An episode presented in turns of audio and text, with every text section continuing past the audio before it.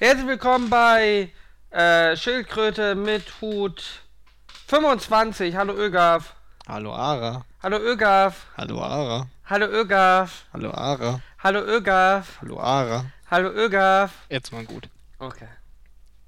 Wollte ich dir was Trauriges erzählen? Weil wir Bitte. eben über Eichhörnchen gesprochen haben. Bitte, ja. In unserer Testaufnahme. Ich sah ein Eichhörnchen, ja? Mit einer Nuss. Ist eine Eichel eine Nuss? Ähm, vielleicht. Ich glaube, sie hatte eine Eichel. Jedenfalls ist gelaufen, ja, über so eine Bayer, über die Bayersdorf-Auffahrt, also so eine abgesenkter Bordstein, ja. Mhm. Und dann kam gerade ein Auto rausgefahren, das Eichhörnchen bleibt in der Mitte stehen, Oh. guckt das Auto in die Scheinwerfer, lässt vor Schreck Oh. diese Nuss fallen, läuft ein Stück Oh. weiter, Oh. guckt traurig dieser Eichel hinterher, läuft dann wieder zurück, schnappt noch ganz schnell die Eichel und kommt weg vom fahrenden Auto. Also Happy End. oh ich, dachte, ich dachte, es wäre tot. Nein, es ist nicht tot. Oh Gott, dann ist ja alles gut. Oh, dann ist ja alles gut. Aber ich Warte, hatte erst warte, Moment. Angst. Moment, warte, was für ein Eichhörnchen war es? Was Äh, eines ein- von diesen widerlichen. Immigranten-Eichhörnchen? Nein, nein, ein rotes. Okay, gut, dann. Kein Immigranten-Eichhörnchen. Natürlich eine putzige Geschichte dann. Ja, nein, nein, nein. Ich hatte aber einen schwarzen Marienkäfer in meiner Wohnung. Widerlich. Ich glaube, das ist ein Immigrant, oder? Ja. Ja, das ist, ähm... Ögaf, Themen heute. Weiß ich nicht. Du Also hast ich gesagt, finde- Wir müssen einen Podcast machen. Ich finde, wir sprechen einmal über Frauen Okay. und ähm, wir fangen an mit Kochen. Mhm. Die Überleitung war gut, oder? Die Überleitung war richtig gut. Ganz, ganz großartig. Ögaf, kannst du kochen? Ja, Kannst du gut kochen? das ist aber eine schwierige Frage. Meine Mama hat gesagt, wenn ich kochen kann, kriege ich jede Frau. Bisher hat sich noch niemand beschwert über meine Kochkünste. Weil er nicht konnte. Ja, also die haben alle überlebt. Ich weiß nicht, gut kochen ist relativ. Meine, ich glaube, meine Gerichte Range, die ich gekocht habe, ist jetzt nicht riesig. Da Mit Kochen ich, meine ich nicht irgendwie. Fertigpizza reinschieben, ne? Das ist mir schon klar. Das meine ich auch nicht. Okay. Ich habe ja gestern Abend das perfekte Promi-Dinner geschaut mit, mit MC Fitti, ja? Mhm. Und MC Fitti hat 30 von 30 Punkten bekommen. Mhm. Danach haben aber alle gekotzt. Da waren die Punkte aber schon vergeben. Nice. Aber fand M MC Fitty hat es genau richtig gemacht. Der konnte die alle nicht leiden, aber wollte die Punkte. Ja. Er hat auch gewonnen. Er hat auch Ja. gewonnen, obwohl alle danach kotzen mussten. Fand ich Ja. irgendwie ganz cool. Er ist ein smarter Typ. Aber er, er war eh ganz geil. Die waren irgendwie bei, bei Bonnie Strange. Ne? Du kennst dich ja Bonnie Strange, Nee. oder? Du kennst Bonnie Strange nicht? Nee. Ähm, die Ex-Freundin von Wilson Gonzalez. Kennst du Wilson Gonzalez? Ist das das Kind vom Uwe Ochsenknecht? Ganz genau mit diesen äh, I Walk to New York City oder so. Diesen ultra geilen Song. Also ich kenne, also Jimmy Blue kenne ich, aber dann Das sind die gleichen. andere Mach Unterschied. andere Sind, sind die gleichen. Kind sein, okay. Das, äh, betrachte sie einfach als eine, eine Warte, warte, und dem seine Ex-Freundin ist dann berühmt genug, dass sie in eine Sendung kommt. Nein, nein, nein, nein. Sie ist beim perfekten Promi-Dinner mit der einen von. Oh Gott, wie hießen die denn, wo hier Mandy gesungen hat? Cranberries. Heißt die Cranberries? Queenberries? Queensberries? Wie heißen die Queensberries, oder? Hat, kenne ich nicht. Irgend so eine Popstar-Staffelfinale. Ah, okay. Und dann war da irgendwie eine Tänzerin, die ich nicht kannte und MC Fitti. Also ich weiß nicht, ob du die als prominent bezeichnen möchtest. Äh, Ich tue mich da irgendwie ein bisschen schwer. also MC Fitty ist, glaube ich, bisher, was du so genannt hast, der prominenteste von denen. Traurig, ne? MC Fitty war immerhin mal bei äh, Markus Lanz. Jedenfalls. Ernsthaft? Okay. Jedenfalls, Bonnie Strange, ja, ähm, hat so ein bisschen mit ihren russischen Wurzeln gespielt. Du musst wissen, sie ist mit zweieinhalb Jahren aus Russland nach Deutschland gekommen und war seitdem nie mehr in Russland, ja. Ja. Hat aber russisch gekocht und es gab immer Wodka. Und MC Fitti war der Einzige, der so clever war, als es der, bei der Vorspeise schon den dritten ähm, Shot gab, hat er Mhm. es einfach immer, immer ins Glas reingeschüttet und mit Wasser aufgefüllt und immer nur Wasser getrunken, wenn die anderen sich abgefüllt haben. Ja, das ist smart. Na, richtig smart war, dass er ihn immer angestachelt hat, die anderen, komm, wir machen noch eine Runde. Bis er sie unter den Tisch gesoffen hatte. Ähm, ja, war ganz cool. Ich mag Ja. MC Fitti, glaube ich. Ja, klingt, klingt sympathisch. Er ist, glaube ich, ein ganz cooler Typ irgendwie. Ähm, die anderen waren schon derbe fertig und er hat halt das alles weggesteckt ohne Ende. Nein, ich wollte mit dir aber über das Kochen sprechen, Ögaf. Ja, also die Gerichte, die ich beherrsche, beherrsche ich, glaube ich, ganz ordentlich. Welche beherrschst du denn? gut. Spaghetti Bolognese wahrscheinlich? Äh, pff, Ja, habe ich aber nicht so oft irgendwie gemacht. Ähm, Was würdest du denn kochen, um mich rumzukriegen?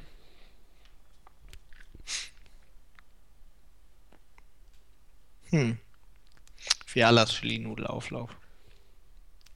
Der ist Du gut. kannst mich doch nicht, du kannst mich doch nicht mit einem Essen klar machen wollen, ja? Mhm. Dass du von jemand anders hast. Warum nicht? Meinst du irgendwie. Ja, da muss ja schon was Exklusives kommen, mit ein bisschen Liebe und auf mich zugeschnitten und so und. Naja, gut, irgendwie dann meine Nudeln irgendwie mit. Mit Chili, ne? Sahne. Ach, Sahnesoße. Was? Ach, irgehaft. Was hast du denn gegen. Siehst du? Das Problem daran ist halt, dass nicht jeder Garnelen mag. Mit Garnelen. Ja, natürlich mit Garnelen. Aber dann habe ich so Fischgeschmack im Mund. Da Ja, kann man doch nicht richtig rummachen. Tja, wieso? Wenn wir beide Fisch, das ist auch Knoblauch Ja, drin. na, ja, das ist doch nicht geil. Ist doch egal. Merkst du doch nicht, wenn der andere auch Fisch ist. Na, ja, aber trotzdem. Außerdem schmeckt doch ganz geil irgendwie Garnelen, so ein bisschen fischig. Nein. Nein, nein, nein. Ich finde, Fisch ist, keine, ist kein gutes Essen dafür. Na, dann merke ich auch nicht irgendwie, wenn äh, du dich wieder nicht richtig gewaschen hast. Naja, Mhm. naja. Ich würde mich ja vorher waschen vorm Date. Ja, ja. ja. Erst so nach einer Woche Beziehung und so würde ich damit Oh aufhören. ja. Also, ja, ich weiß nicht, ob du mich damit rumkriegen würdest.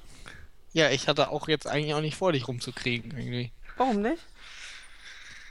Ich kann dir einen Kuchen backen. Kuchen backen kann ich besser als kochen. Oder, nee, nee, Moment, warte, Kuchen backen kann ich nicht besser als kochen, aber ich kann mehr verschiedene Kuchen packen. Äh, Ah, backen. okay. Was für einen Kuchen würdest du backen, um mich rumzukriegen? Mm, Oh, da gibt's Und vor allem, was ist für dich Kuchen? Ist Kuchen für dich der Überbegriff für Torte oder ist Kuchen für dich alles. Ohne Sahne. Blechkuchen. also Aber- Torte? Okay, ja. bitte. Aber die meisten Kuchen, die ich gebackt habe, waren Torten. Wie wär's mit einer Rotkäppchen-Torte? Was ist eine Rotkäppchentorte? Ist da Ah. Sekt drin? Nee. Die äh, heißt so, glaube ich, eher wegen der Farbe, wegen dem roten Käppchen, was oben drauf ist. Da ist so ein roter Guss oben drauf. Aber Wein kommt rein, glaube ich. Ja, bitte, erklär mir. Was drin Ja, ist? Ja, bitte! Quark, irgendwie ist ein, äh, ein Kakaoteig. Ne? Also Ja. es ist. Schokokuchen Ich kann dir ein quasi. Bild schicken, wenn du. Äh, nee, Nein! Nein, nein, wir sind ein Podcast. Du musst schon erzählen. Okay, also. Ähm, ah, nee, Kirschsaft ist drin. Ich habe nämlich gerade nachgeguckt. Kirschsaft oder Kirschschnaps? Nee, Kirschsaft. Es ist, äh, du hast, äh, du nutzt meistens irgendwie so Sauerkirchen halt. Und äh, da hast du ja dann mit einem Glas, ja. Meistens Das, das klingt ein bisschen nach äh, Schwarzwälder äh, Kirschtorte bisher. Mit einem braunen Schoko-Kakao-Kuchen. Mm, Ja, aber eigentlich ganz anders. Also Sahne. okay, warte. Du hast unten, sag ich mal, eine, eine, eine Schicht irgendwie, aber der Teig ist ähnlich wie Schwarzwälder Kirsch. Ja, also das ist halt so, Mhm. ein, wie nennt man das? Na, Kakao. Teig. Biskuit. dunkler Teig halt irgendwie. Biskuit wird es ja wahrscheinlich sein. Ja, ja, Dunkler Biskuit, ja. ja. Bitte, unsere Podcast-Zuschauer müssen, äh, Zuhörer müssen das schon dann kommt so eine nachvollziehen dicke, können. dann kommt eine dicke weiße Schicht irgendwie. Also in den Teig kommen auch die Kirschen rein. Ne, die werden Eine dicke weiße Schicht. Ja, pass Quark. auf, aus. Ja, ich will ja die Optik beschreiben. Ach so. Ja, für die Ja, bitte. Podcast-Zuhörer. Bitte. So, dann kommt eine dicke weiße Schicht irgendwie oben drauf. Ja, und da ist dann irgendwie äh, Quark drin und Zucker irgendwie. Und das wird dann halt so mit Sahne äh, steif und Sahne ist drin. Und dann wird es halt so irgendwie steif geschlagen. Das schmeckt dann irgendwie so quarkig. Und dann oben drauf kommt dann so ein roter Guss. Das ist das rote Käppchen dann. In dem Guss ist dann Tortenguss und irgendwie der Kirchsaft davon drin. Okay. Klingt cool. Klingt cool. Weiß nicht, ob du mich damit rumkriegen würdest, aber klingt cool. Und dazu Bier oder Wein? Weder noch. Wie wieder noch? Also wahrscheinlich würde ich dir Kaffee anbieten. Weil man zu Kuchen Kaffee trinkt. Nee, wir haben ja vorher äh, schon äh, gegessen, deine Garnelen. Ach so, du möchtest sagen, das ist ein Dessert dann? Ja, ja. Das habe ich so Dessert ist verstanden. natürlich dann, oh ja, hm. Bier oder Wein. Also tendenziell tendiere ich immer zu Wein irgendwie. Beim Weil du, Essen. ni- weil du kein Pöbel bist. Nee, beim Essen finde ich Wein passt meistens besser. Außer bei so Sachen wie, weiß ich nicht, Kartoffelsuppe. Da passt Bier super. Ja, aber. Aber wann trinkt man schon mal ein alkoholisches Getränk, wenn man Kartoffelsuppe isst? Ja, wollte ich gerade sagen. Ja, eben, deswegen. Ähm, Aber deswegen würde ich bei den meisten Sachen eher zu Wein tendieren. und- ja, vor, vor allem dann lieber ein Korn, ne? Nach so einer Kartoffelsuppe eher ein Korn. Ja gut, also ich sag mal, ein Schnaps zum Verdauen irgendwie, äh, Und natürlich vorher, um die Verdauung einmal anzuregen und danach. ja, und dann um die Verdauung irgendwie dann nochmal äh, abzuregen. Ja. Irgendwie. Ja, das ist Ähm. ja natürlich klar. Also wenn du ein Korn willst, will ich ja auch ein. Die, die Tradition ist irgendwie untergegangen, oder? Also weiß ich nicht. Bei uns auf Familiengeburtstagen wird auch gern. Also es ist nicht mehr, aber früher haben halt dann auch alle ein Korn getrunken. Ich muss sagen, die Resonanz, die ich dann auch daraus sehe, irgendwie ist halt, dass vielleicht zwei Leute oder so noch einen Verdauungsschnaps trinken. Ja, das ist irgendwie Das ist untergegangen, ja, das stimmt. so klare Schnäpse im Alltag, generell Alkohol im Alltag ist untergegangen, oder? Bier ist noch da. Sonst Bier Ja, und Wein. Bier. Aber die, die, die Schnäpse, irgendwie die richtigen Spirituosen im Alltag irgendwie nur noch. Nur als Nur noch- Mixgetränke irgendwie, Ja, um die eben nur noch in. Cocktails irgendwie oder hier so als Mixgetränke irgendwie. Und, aber das war ja mal richtig groß, aber dann wurden die Alkopops so teuer. Jetzt Ähm, auf Eis oder so. Ja, heute gibt's ja quasi nur noch hier entweder die, die, die, äh, Desperados gibt's noch. Und ansonsten ja alles auf Bierbasis eigentlich nur noch, die ganzen Alkopops. Ja, logisch, weil die halt nicht besteuert sind. Ähm. Ähm, ja, ich habe heute gelesen, Gott, wo war das denn? FAZ? Äh, Generation Y. Ja, obwohl, Moment, warte, was, was machen wir denn, nachdem wir das Jahr gegessen haben? Davon würde ich Wein oder Bier abhängig machen. Äh, wir lutschen uns gegenseitig die. Ach so, nein. Nein, toll, wir sind am Podcast. Ja, bitte, nein? Ja, weiß ich nicht. Wir, wir könnten ja vielleicht irgendwie morgen und äh, übermorgen Abend käme zum Beispiel 20 Uhr Fußball, dann würde ich Bier anbieten. Aber Ja, du wir, würdest aber ja nicht, wenn wir unser erstes Date hätten, äh, Fußball mit mir gucken. weiß ich nicht. Magst du keinen Fußball? Ja, doch, aber irgendwie ist das, das ist schon ein bisschen unschwul. Ein bisschen un unschwul. Was, was hast du denn irgendwie dagegen gegen Fußball? Das ist halt unschwul. Ja, wenn ich ein Date mit einem Mann hätte, würde ich doch auf jeden Fall Fußball gucken. Ja, mit einem Heteromann vielleicht. Aber doch nicht, Gibt wenn doch du... bestimmt auch Homo-Männer, die sich für Fußball interessieren. Ja, Philipp Lahm, aber sonst? Ich habe mir immer sagen lassen, die wären gar nicht so anders als wir. Meine Oma hat mir aber heute gesagt, das wäre eine Modeerscheinung, dass es so viele schwule Männer gibt. Ja, das sagen meine Eltern auch immer. Die ganzen Schwulen sind das nur, weil ihnen das eingeredet wird. Nee, nicht, nicht alle. Nicht alle. Sie hat nicht gesagt alle und sie hat gesagt, das ist ihr auch egal irgendwie. Aber sie hat gesagt, dass, äh, dass äh, bestimmt die Hälfte davon irgendwie das nur aus Mode machen. Ähm, ja. Ist eine sehr äh, krüde Vorstellung, oder? Ich weiß nicht, ob ich. Aus... Also es gibt ja schon. Die Frage ist immer irgendwie, wie weit gehst du für die Mode? Ja? Nehmen wir an, es ist wirklich gerade in, schwul zu sein. Ich würde schon so sagen, irgendwie andere Männer in den Arsch ficken ist schon so die Grenze, wo ich Hallo, wir sind hier im Podcast für. Jugendliche und Kinder. bereit bin für die. Ja, wir sind ja PG. Schokoliebe machen heißt das. Ja, okay. Ja? Äh, ja. Wenn sich zwei Schwule ganz doll lieb haben, dann. Oder auch einfach nur mal einen Abend Zeit miteinander verbringen wollen? Oh, wie es in der Szene- ist- wie- wie in der Szene üblich ist? Das Nein, nein, nein, nein, nein. Das ist ganz, ganz schwach. Ganz schwach. Ich bin da nicht so in der, in der Szene. Mhm. Ich glaube, das ist kein Klischee. Ich habe mal irgendwo, das war irgendwie gut recherchiert. Ich glaube, das war Schwiegertochter gesucht mit äh, Vera van Mhm. Ween. Da war ein Schwuler, der sagt, er hat Probleme, jemanden zu finden, weil die immer nur schnackseln wollen. Ja, wahrscheinlich sucht er nur auf Tinder. Ja, wer macht das nicht? Die Das sind- langfristige Beziehung auf Tinder suchen irgendwie. Die sind ja auch irgendwie jetzt alle äh, total in hier. Tinder und wie heißen die anderen? Hier Svodo, Smodo, nee, Svodo Kenn, ist ich kenne nur Tinder. Es gibt drei Apps oder so. Ähm, Mhm. Ja, das ist jetzt auch modern irgendwie bei Jugendlichen, oder? Um die große Liebe zu finden. Ja, Digga, ich, was heißt die große Liebe? Ich dachte irgendwie mehr so für einen Abend. Ja, Ich wohne aber auf dem Land, hier ist wahrscheinlich keiner auf Tinder. Ich habe Äh. auch kein Smartphone, also ich scheitere direkt an allen. Ja, Deswegen kann ich dir da nichts berichten irgendwie. ja. Soll ich ein Smartphone haben, irgendwie, wo du schon Online-Dating ausprobiert hast, nur für den Blog natürlich? Ähm, kann ich ja mal Tinder ausprobieren. Ja, bitte, mach das. Ja, wenn ich ein Smartphone habe. Mal gucken. Erinnere mich dran, wenn ich dir sage, ich mir Ich habe heute meins verkauft. Hätte ich dir geschickt zum, zum Testen, dann hätte ich das eine Woche später verkauft. Ja, Dann hätte hättest du, machen sollen. hättest du schön. Von, ordentlich getindert irgendwie. du schön irgendwie, hätten wir einen Livestream machen können, irgendwie aus dem Schlafzimmer. Das wäre ja wahrscheinlich nicht so irgendwie. Also hätte ja, dazu hätte ja was zustande kommen müssen, das wissen wir ja nicht. Also ich habe da keine Zweifel. Bei so einem tollen Typen wie, wie, wie dir. Ich kann Ihnen ja schreiben, dass ich irgendwie Rotkäppchen-Torte machen würde. Ja, genau. Und dass du danach mit dem Fußball schauen würdest. Ja. Ja, nee, Moment. Wir haben ja nur von von Männern geredet. Ich weiß nicht, wenn, wieso, wenn sie Fußball gut findet, würde ich auch Fußball gucken. Warum sie? Ja. Wir haben doch gerade über äh, Schwulsein für die Mode und du möchtest Ja. testen gesprochen. Nee, ich dachte, ich teste allgemein Tinder. Dann würde ich natürlich für Frauen testen und nicht für Männer. Warum? Hm, Weil ich nicht schwul bin, auch nicht für die Mode. Ich habe doch erzählt. Ja, aber das wollen wir doch rausfinden.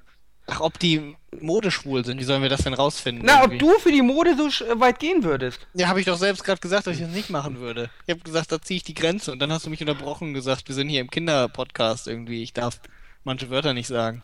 Ach so. Ich- Ach so, ich nee, ich dachte, ich dachte, das wäre für dich noch nicht so, so abgeschlossen.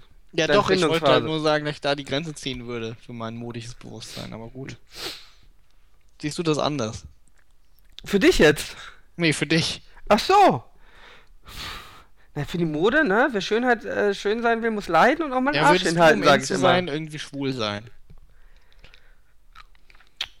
Also mit dir jetzt, oder? Nee, allgemein jetzt. Allgemein vielleicht, nicht, auch aber... nur so eine schwule Scheinbeziehung irgendwie mit. Oh, doch, äh, eine schwule Schwein, äh, Sch- Schwein, Scheinbeziehung würde ich eingehen. ja, aber mit Blowjobs.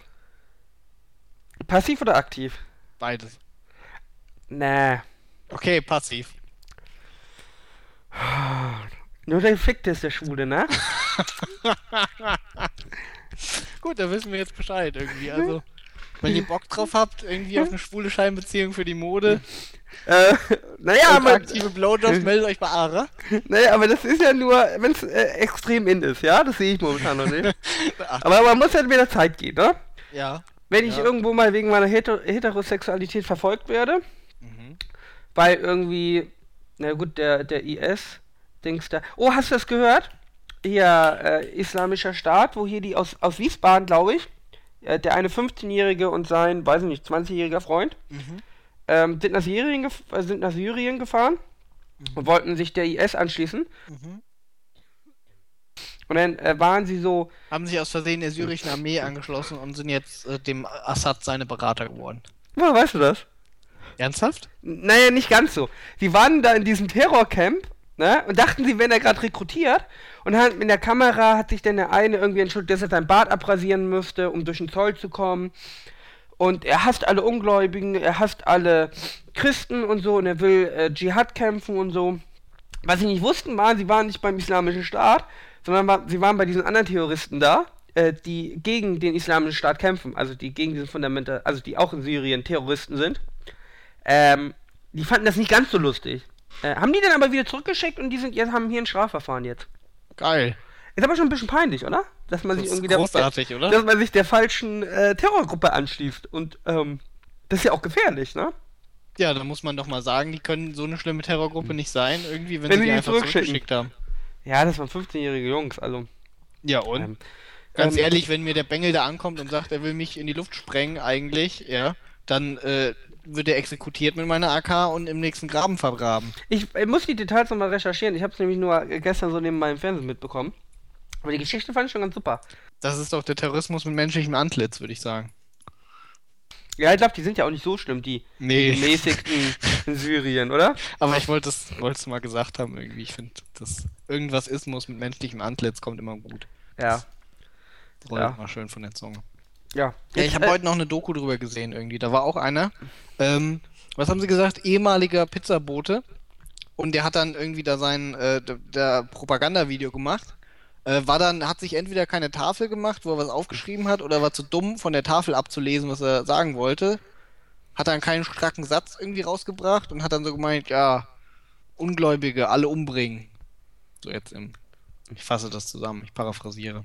Ja, ja. Das war schon, das war ein bisschen traurig, ehrlich gesagt. Ich habe mir gesagt, mhm.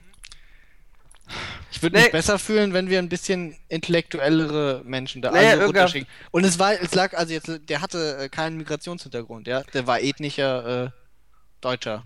Aber Irga, wir hatten das ja gestern schon mit Nazis. Nur weil du Terrorist bist, da heißt es noch nicht, dass du automatisch intelligent bist. Ja. Obwohl man das meistens so vermutet. Ne? Ja, schon, ne? Ähm, aber also ich meine, wenn er jetzt wenigstens irgendwie, weißt du, äh, wenn das jetzt äh, einer gewesen wäre, dessen Eltern aus äh, Syrien oder so kamen, ja, und der halt wenigstens irgendwie Arabisch noch kann und Deutsch quasi als Zweitsprache in Deutschland hatte, dann kann ich es verstehen, wenn er vielleicht keinen geraden Satz hinkriegt, ja. Aber so fehlt mir jegliches Verständnis. ja, ja. Vielleicht sollten wir da mal ein paar Grammatik-Nazis runterschicken, irgendwie. Der- der- Die würden der- da kurz einen Prozess machen. Der Terrorismus ist heute irgendwie nicht mehr das, was er mal war, oder? Nee, ist er nicht, ist er nicht. Guck dir mal den Bin Laden an, ja. Äh, kannst sagen über den, was du willst, aber der war wenigstens aus äh, reichen Verhältnissen. Ja. Der hatte äh, auch eine äh, Bildung. Ja, was hat es ihm gebracht, ne? Er wurde dann beim Porno gucken erschossen. Das ist als US-Propaganda. Ja, äh, ich habe hier Propaganda. Ähm, gestern waren da. Oh, das war einer. Ah ja, vom Bundeskriminalamt war das einer. Vom BKA. Der hat dann so erzählt.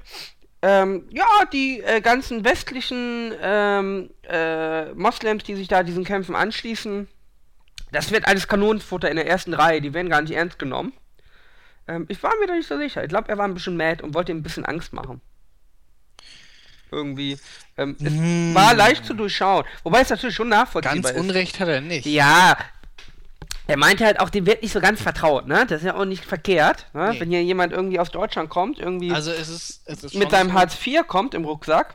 es ist schon so, dass das die Leute sind, die meistens, ja, und ich, meistens jetzt einige soll es ja schon geben. Man hört auch irgendwie, der Islamische Staat hat ja hier sein sein Blättchen rausgegeben. Irgendwie, ich habe Äh, liest du. äh, seine derbe Propagandazeitschrift. Ich habe irgendwie gelesen, Das ist ein Abo. Da scheint, da waren übrigens auch irgendwelche sehr deutsch klingenden Namen in der Redaktion und irgendjemand, der äh, Verbraucherschutzkommissar ist oder sowas. Gibt es auch einen Verantwortung im Sinne des deutschen Pressegesetzes? Das äh, glaube ich nicht.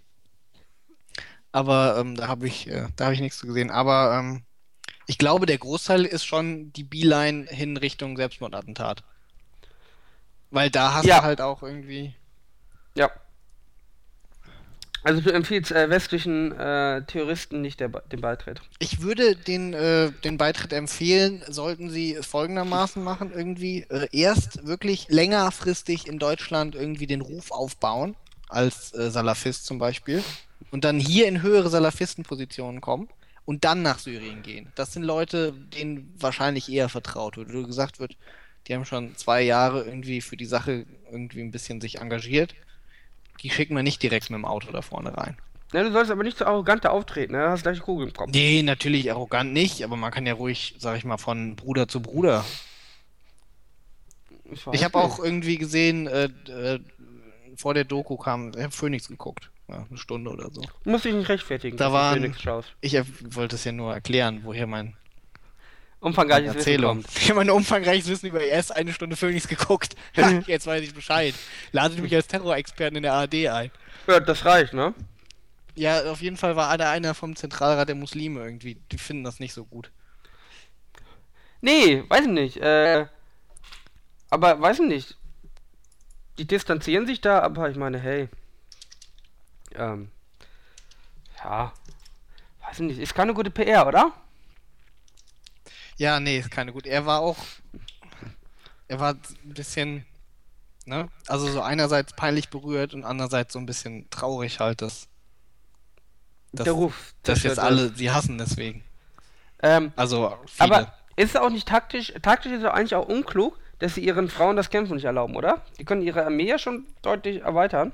ja gut, aber du kannst ja meinetwegen die Logistik von den Frauen regeln lassen. Ne? Meinst du das erlaubt? Das weiß ich nicht. Die glaube, die dürfen gar nicht arbeiten. Ja gut, aber ich meine, die Wehrmacht, da durften auch keine Frauen mitmachen und trotzdem waren die, sag ich mal. Ja, die waren aber doch an der. Flak, oder nicht? Ich glaube, meine Uroma war an der Flak. Das hat sie dir erzählt irgendwie. Hat sie mir erzählt, ja. Ich glaube, die durften an die Flak, oder? Die, die war an der Gartenflak irgendwie und hat An die da... geile Flak. Ah, jetzt machst du die Nazis wieder schlecht. Jetzt machst du die Nazis wieder kannst du mir schlecht. doch nicht erzählen, dass in irgendwie, dass äh, das in wirklich, äh, sag ich mal, relevanten Maße und vor allen Dingen auch äh, zu der Zeit, als sie, als die äh, Wehrmacht erfolgreich war, irgendwie Frauen großartig eine Rolle Ja, gespielt gut, nein, ich meine schon nachher natürlich, ne, wo es auf jeden Ja, ankam. gut, aber das wo war die auch ja die Kinder rekrutiert haben. Verzweiflungsstrategie, wenn sie die 14-jährigen Hitlerjungen an die Flak gesetzt haben. Ja. Du möchtest Ja. also sagen, meine Uroma war nicht erste Wahl? Ja, möchte ich sagen. Digga, willst du aufs Maul? So wird's nichts mit unserem Helmut Schmidt ja auch nicht, oder?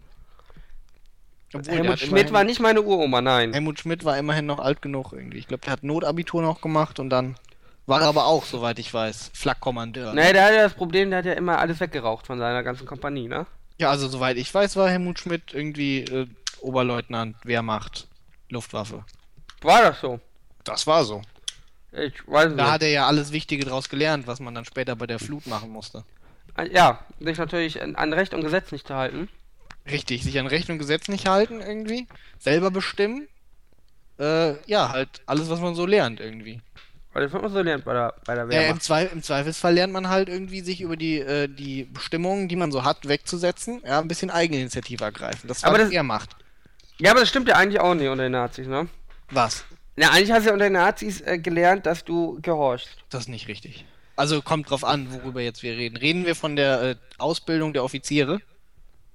Ja, möchtest, generell. Du, möchtest du einen Vortrag irgendwie Ja, bitte, über Ögaf. Auftragstaktik und Bitte, Befehlstaktik haben? ja, bitte, Ögaf. Das, äh, jetzt können unsere Podcasts, aber bitte nicht zu lange, ja, weil Okay. die Leute wollen nachher Okay. noch Pornos schauen. Nee, ganz, ganz kurz an. gesagt ist natürlich das ein sehr großer Unterschied in der Wehrmacht zwischen, sag ich mal, den, äh, ich betrachte jetzt mal nur westliche Armeen.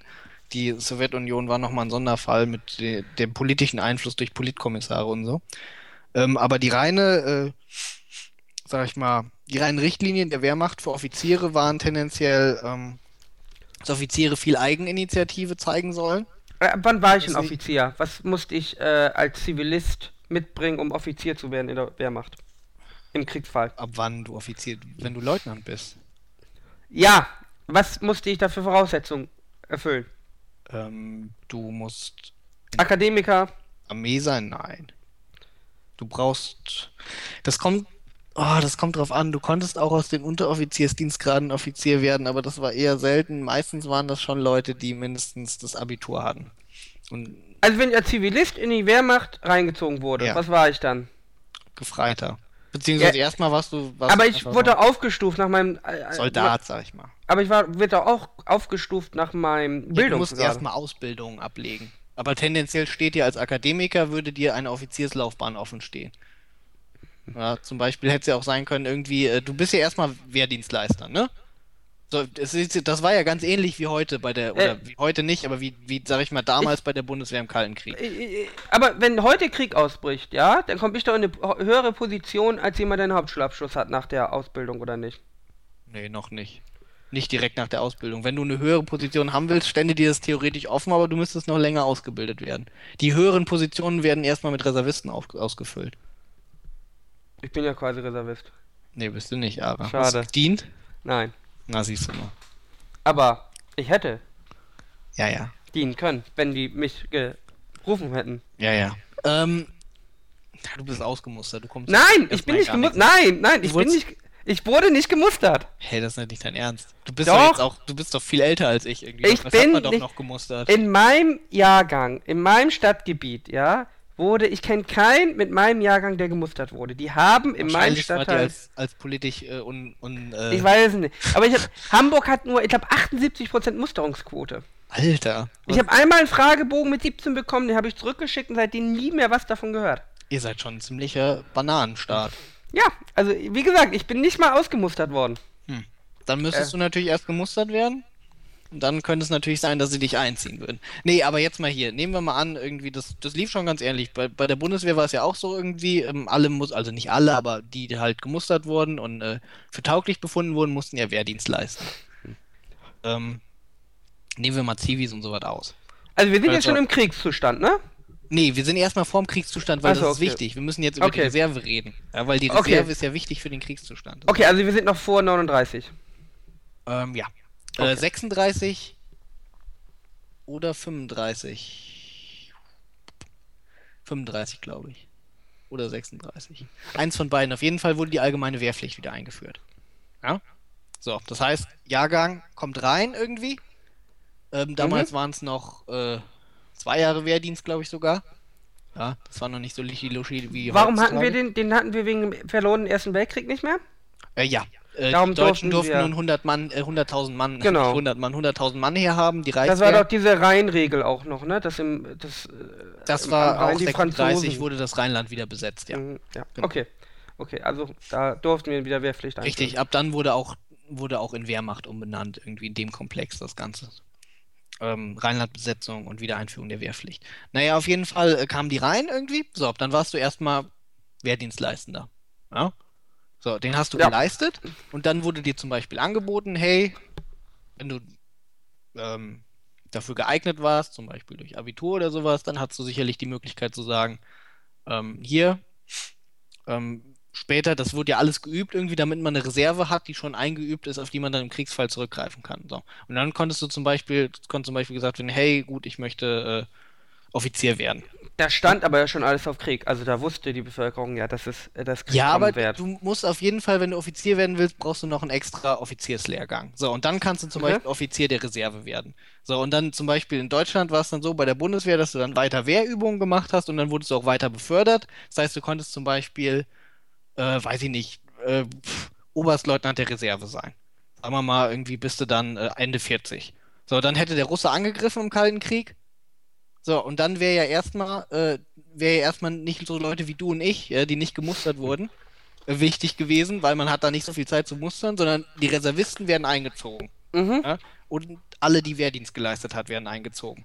So, und die Reservisten werden natürlich dann auf ihren Posten eingezogen, um dann irgendwie einen Kader zu bilden, wo man die ganzen Wehrdienstleistenden, die reingekommen sind, irgendwie unterordnen kann. Das war ja dann Mobilmachung. Ja. So funktionierte das.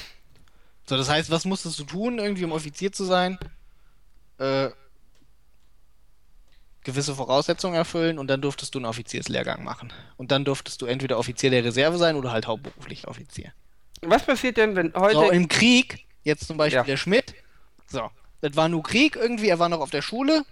Er hat dann ja äh, Notabitur gemacht, weil Krieg war irgendwie und man keine Zeit hat für richtige Prüfungen. Er wurde dann eingezogen und hat dann gesagt, gut, hier, Freunde, ich habe Abitur, ich kann Offizier werden, lasst mich direkt zum Offizier ausbilden. So hat er das gekriegt irgendwie und dann ist er Offizier gewesen. Das heißt, er hat eine Wehrdienstausbildung gekriegt und dann nochmal ein, zwei Lehrgänge und dann war er Offizier.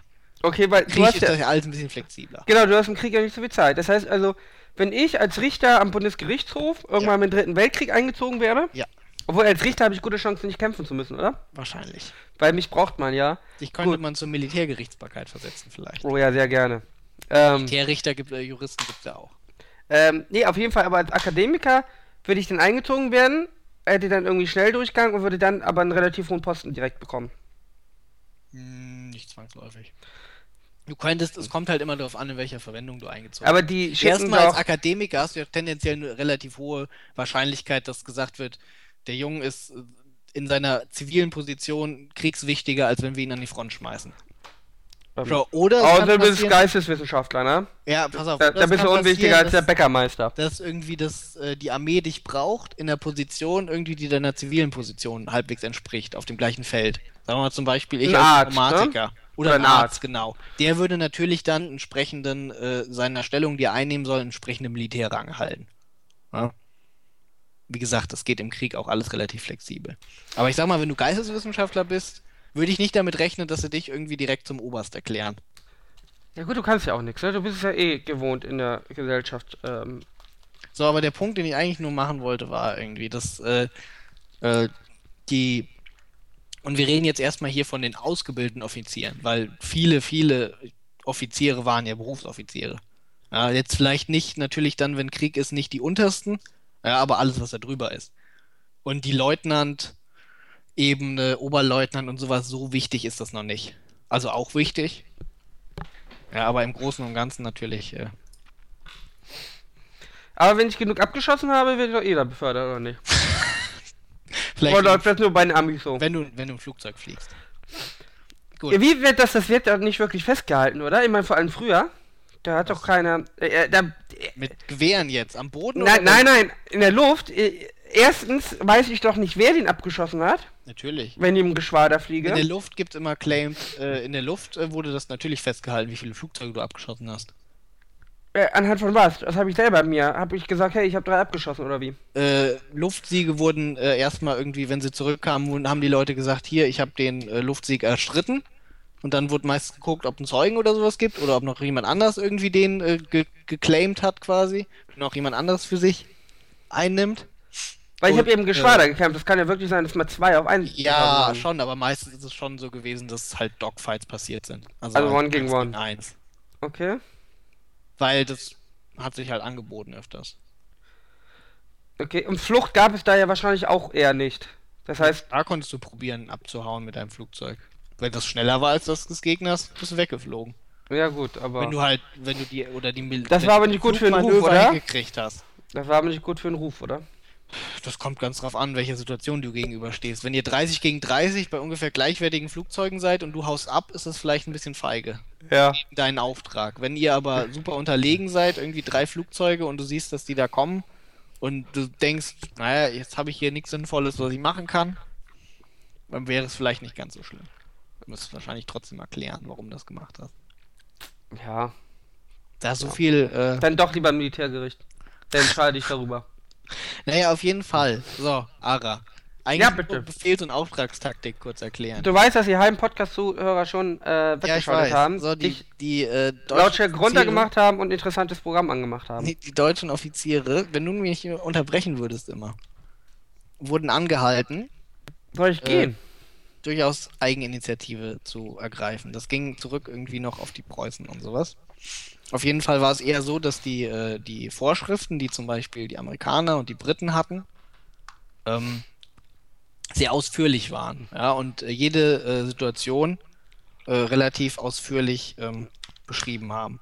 Vor allen Dingen die äh, Amerikaner waren halt, äh, sag ich mal, ähm, eher in einer organisatorischen Sichtweise des Ganzen irgendwie. Da kamen, da kamen jetzt irgendwie so diese wirtschaftsorganisatorischen Strategien, die zum Beispiel dazu geführt haben, dass äh, die Amerikaner äh, während des Zweiten Weltkriegs äh, locker mehr als alle anderen produziert haben, die überhaupt irgendwo auf der Welt waren. Ja, wahrscheinlich haben die mehr irgendwie an äh, Schiffen, Waffen, zivilen Produkten, alles irgendwie produziert als der Rest der Welt zu der Zeit. Übertrieben gesagt. Bin mir nicht sicher, ob so übertrieben ist. Ähm, Ja, ganz so viel Aufgrund der Tatsache, dass da irgendwie, sag ich mal, so eine Organisationswissenschaft, ja, schon relativ äh, äh, weit war, die Organisationsforschung. Und das wurde dann auch schon aufs Militär übertragen irgendwie. Das heißt, die Amerikaner waren sehr effizient in so Sachen wie Logistik und so. Ja, das Wie ist das- lief, Wie ist das denn heute? Hat sich das äh, denn durchgesetzt, das amerikanische System mit einer strengen organisatorischen Hierarchie? Ähm, die Hierarchie gab es ja auch. Ähm, es wurden Oder äh, beziehungsweise wie flexibel ich alleine bin unten? Ja, es wurden Elemente von, von beiden irgendwie äh, übernommen. Vor allen Dingen, da das, da sag ich mal, Auftragstaktik ja sehr erfolgreich war, auf einer taktischen Ebene halt. Aber halt, äh, sag ich mal, auf der äh, drüberliegenden Ebene haben ja äh, diejenigen gewonnen, die halt quasi mehr hatten, mehr produziert haben, Mhm. die, wo die Produ Produktion effizienter war. Vor allem je länger der Krieg dauert, ne? Desto mehr. Ja, wenn du halt 4000 Überhang Panzer hast. irgendwie gegen 500 Panzer, können die 500 noch so gut kommandiert sein. Das sieht schlecht aus. Ja, Nehmen wir mal an, die sind Vor allem, wenn beide 100 Panzer, selbst wenn beide 100 Panzer verlieren. ja, eben. Hast du, äh, hast ja, äh, Selbst der wenn Zeit der eine 100 Panzer verliert und der andere 300, ja, Ja. dann hat er noch 400 und der andere 3700. Ja. Ja, Und du produzierst ja auch immer noch. richtig. Ja. Und zwar effizienter als die anderen. Äh, so, und es war nun so, dass die, äh, die amerikanischen Offiziere sich äh, tendenziell sehr an die, äh, äh, die Vorgaben halten sollten und tendenziell ähm, genauere Befehle bekommen haben von ihren Vorgesetzten, wie sie irgendwie ein Mittel erreichen sollten.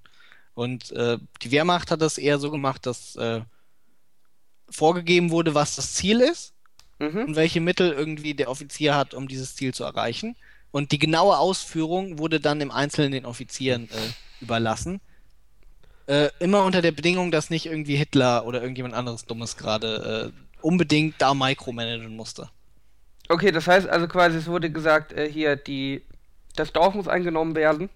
Ja. Da hast du Panzer Ja, und du mach mal.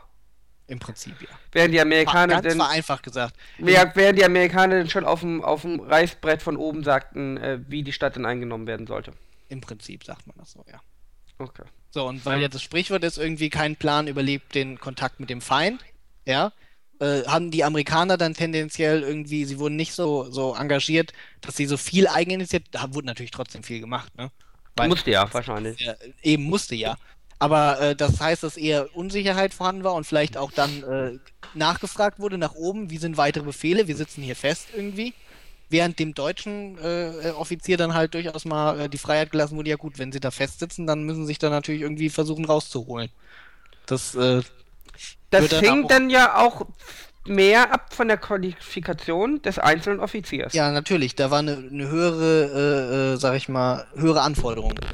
In der, Wobei bei ich der durch die Taktik sind Übung- höhere Anforderungen. Aber ich habe ja auch durch die Übung, dass ich häufiger auf mich allein gestellt bin, bin ich ja wahrscheinlich da auch in den Situationen besser. Das, äh, die höhere Erfahrung war ja vorhanden. Ja, die, das Ja, die war ja, ja gut, die, hatte ja irgendwie ein ganzes Heer an Leuten, die irgendwie, äh, äh, sag ich mal, Erfahrung aus dem Ersten Weltkrieg hatten und sehr gut aus, also in der Reichswehr, das war ja eine extrem, sag ich mal, mit einem großen Wasserkopf. Ja. Die hatten sehr, sehr, sehr viele, im Vergleich zu ihren Soldaten, halt sehr viele Offiziere und sehr viele Unteroffiziere. mhm. Weil das halt irgendwie den Kader schon bilden sollte für ein neues, größeres Heer wieder. Auch schon unter den äh, demokratischen, sag ich mal, auch schon in der Weimarer Republik. Das war durchaus so ausgelegt. Mhm. Man war sich bewusst, dass das nicht für immer war, 100.000 Mann nur.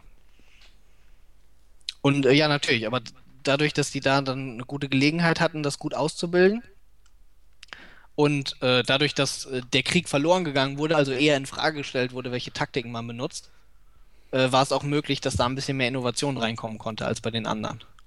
Wo dann halt letztendlich gesagt wurde, ja gut, wir haben den Krieg aber gewonnen und dann eher die Traditionalisten äh, triumphiert haben. Zum Beispiel bei sowas wie äh, selbstständige Einsätze von äh, Panzerverbänden. Ja, Also brauchen unsere Zuhörer jetzt nicht mehr Phoenix das wurde aber ja dann auch äh, alles, äh, also die US-Amerikaner und so haben das nach dem Krieg äh, inkorporiert. Da gab es ja Militärhistoriker und sowas und haben darüber äh, dann irgendwelche Traktate geschrieben und äh, inzwischen ist das mehr so ein Hybrid-Ding. Worin zum Beispiel die Wehrmacht nicht so gut war, war halt dann so Sachen wie äh, äh, Logistik. Da war die Wehrmacht im Vergleich zu den USA sehr schlecht drin. Okay. äh, als seine Vor- und Nachteile. Während aber, was eigentlich ein Teil der Logistik ist, irgendwie Rekruten zurück in die Einheiten bringen, äh, war die Wehrmacht wesentlich besser drin. Was heißt, Rekruten zurück in die Einheit zu bringen? Ja, der Rekruten in die Einheit bringen oder Verwundete wieder zurück in die Einheit. ah, okay. Wehrmacht hatte, da hatte jedes, äh, ich glaube, es war Regiment oder so, hatte ein äh, Ersatzbataillon, was in der Heimat irgendwo war.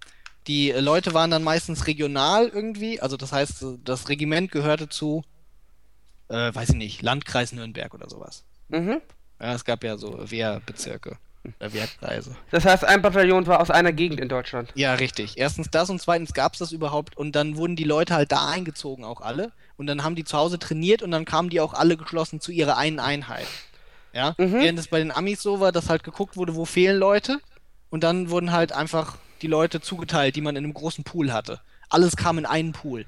Mhm. Und das heißt, du hattest natürlich eine höhere Kohäsion von Einheiten bei der Wehrmacht irgendwie. Das heißt, die waren Aber dafür brauchte ich ja auch mehr. Da hatte ich ja denn bei der Wehrmacht deutlich mehr Leute, die zu Hause waren. Das konnte ich mir eigentlich gar nicht leisten. Aber so schlimm war das nicht. So viele war, es waren ja nur die zu Hause, die ausgebildet wurden. Ja, oder die verwundet waren. Der Rest wurde ja meistens relativ schnell nach vorne äh, geschickt. Wenn Na halt gut. was gefehlt hat. Und wenn du gerade super volle Mannstärke hattest, was eher selten war. Aber was habe ich denn gemacht, wenn in zwei verschiedenen Stellen äh, mir nur ein halbes Bataillon gefehlt hat jeweils? Dann konnte ich das ja nicht einfach splitten, so einfach. Äh, das Bataillon war ja nicht, das war ja immer im Wandel. Da kamen ja neue Re Leute rein, die eingezogen wurden. Das war ja nicht immer auf voller gleicher Stärke, wenn du verstehst. Ja gut, aber es fehlen jetzt an acht verschiedenen Stellen Leuten. Ja. Und, Äh, die, dann und die, äh, ja- es gibt keine. Wa- Was ein Nachteil war, war zum Beispiel, meinetwegen ein Regiment war an einer Stelle, wo super viel gekämpft wurde und das andere an eher einer ruhigen Stelle und die hatten beide gleich viel Nachschub, dann war natürlich irgendwann das eine leer, sozusagen, ne? Wenn du Okay. verstehst, was ich meine. Also aus dem einen, aus der einen Region kam niemand mehr. Da, da gab es keine Menschen mehr, die irgendwie in den Krieg ziehen konnten. Das war ein Problem davon. Ja, und dann musste ich ja quasi noch eine zweite Gegend dazu nehmen. Für Ja, die gleiche Stelle. Das hat man meistens aber eher mit so Sachen wie Neuaufstellungen und sowas gelöst. Okay, klingt kompliziert. War es auch. Deswegen war ja zum Beispiel auch die Logistik so schwierig.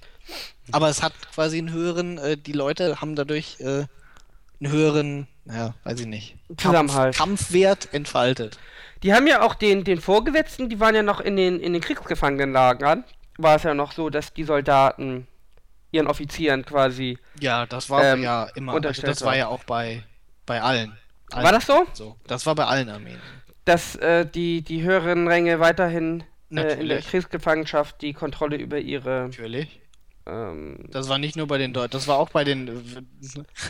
Kennst nicht einen Käfig voller Helden, Ara? äh, nein, ich kenne nicht einen Käfig voller Helden. Ernsthaft nicht? Nein. Ja, da geht's ja auch um irgendwie ein deutsches äh, Kriegsgefangenenlager. Ich meine, das war jetzt nicht super, super akkurat, wie es wahrscheinlich abgelaufen ist, irgendwie, aber da war es ja auch Äh, Das war ja Luftwaffe und da waren äh, die äh, Kriegsgefangenen, die Alliierten, alle unter dem Kommando von äh, dem amerikanischen Colonel, der da war.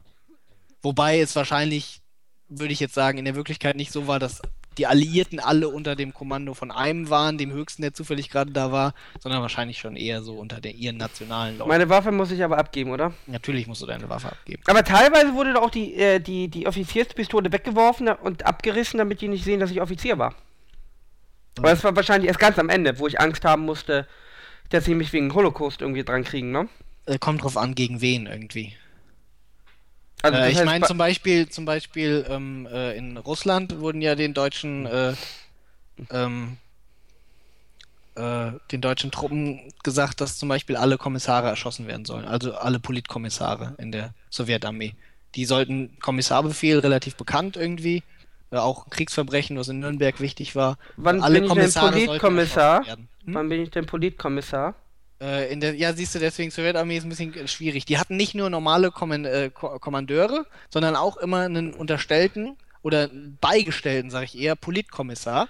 Also Verbindungsmann zur Politik oder was? Richtig, der aufgepasst hat, dass alles im Sinne der Partei ist, was der Kommandeur Ja macht. komm, den kann man aber echt erschießen. Und der dafür gesorgt hat, irgendwie, dass, äh, sag ich mal, alles auf Kommunismuslinie ist. Weil da, da, da hat man dann generell wieder gesehen, dass die Politik ihrer eigenen Armee nicht getraut hat. Ja, Okay. Wobei Hitler ja auch Probleme mit der Wehrmacht hatte.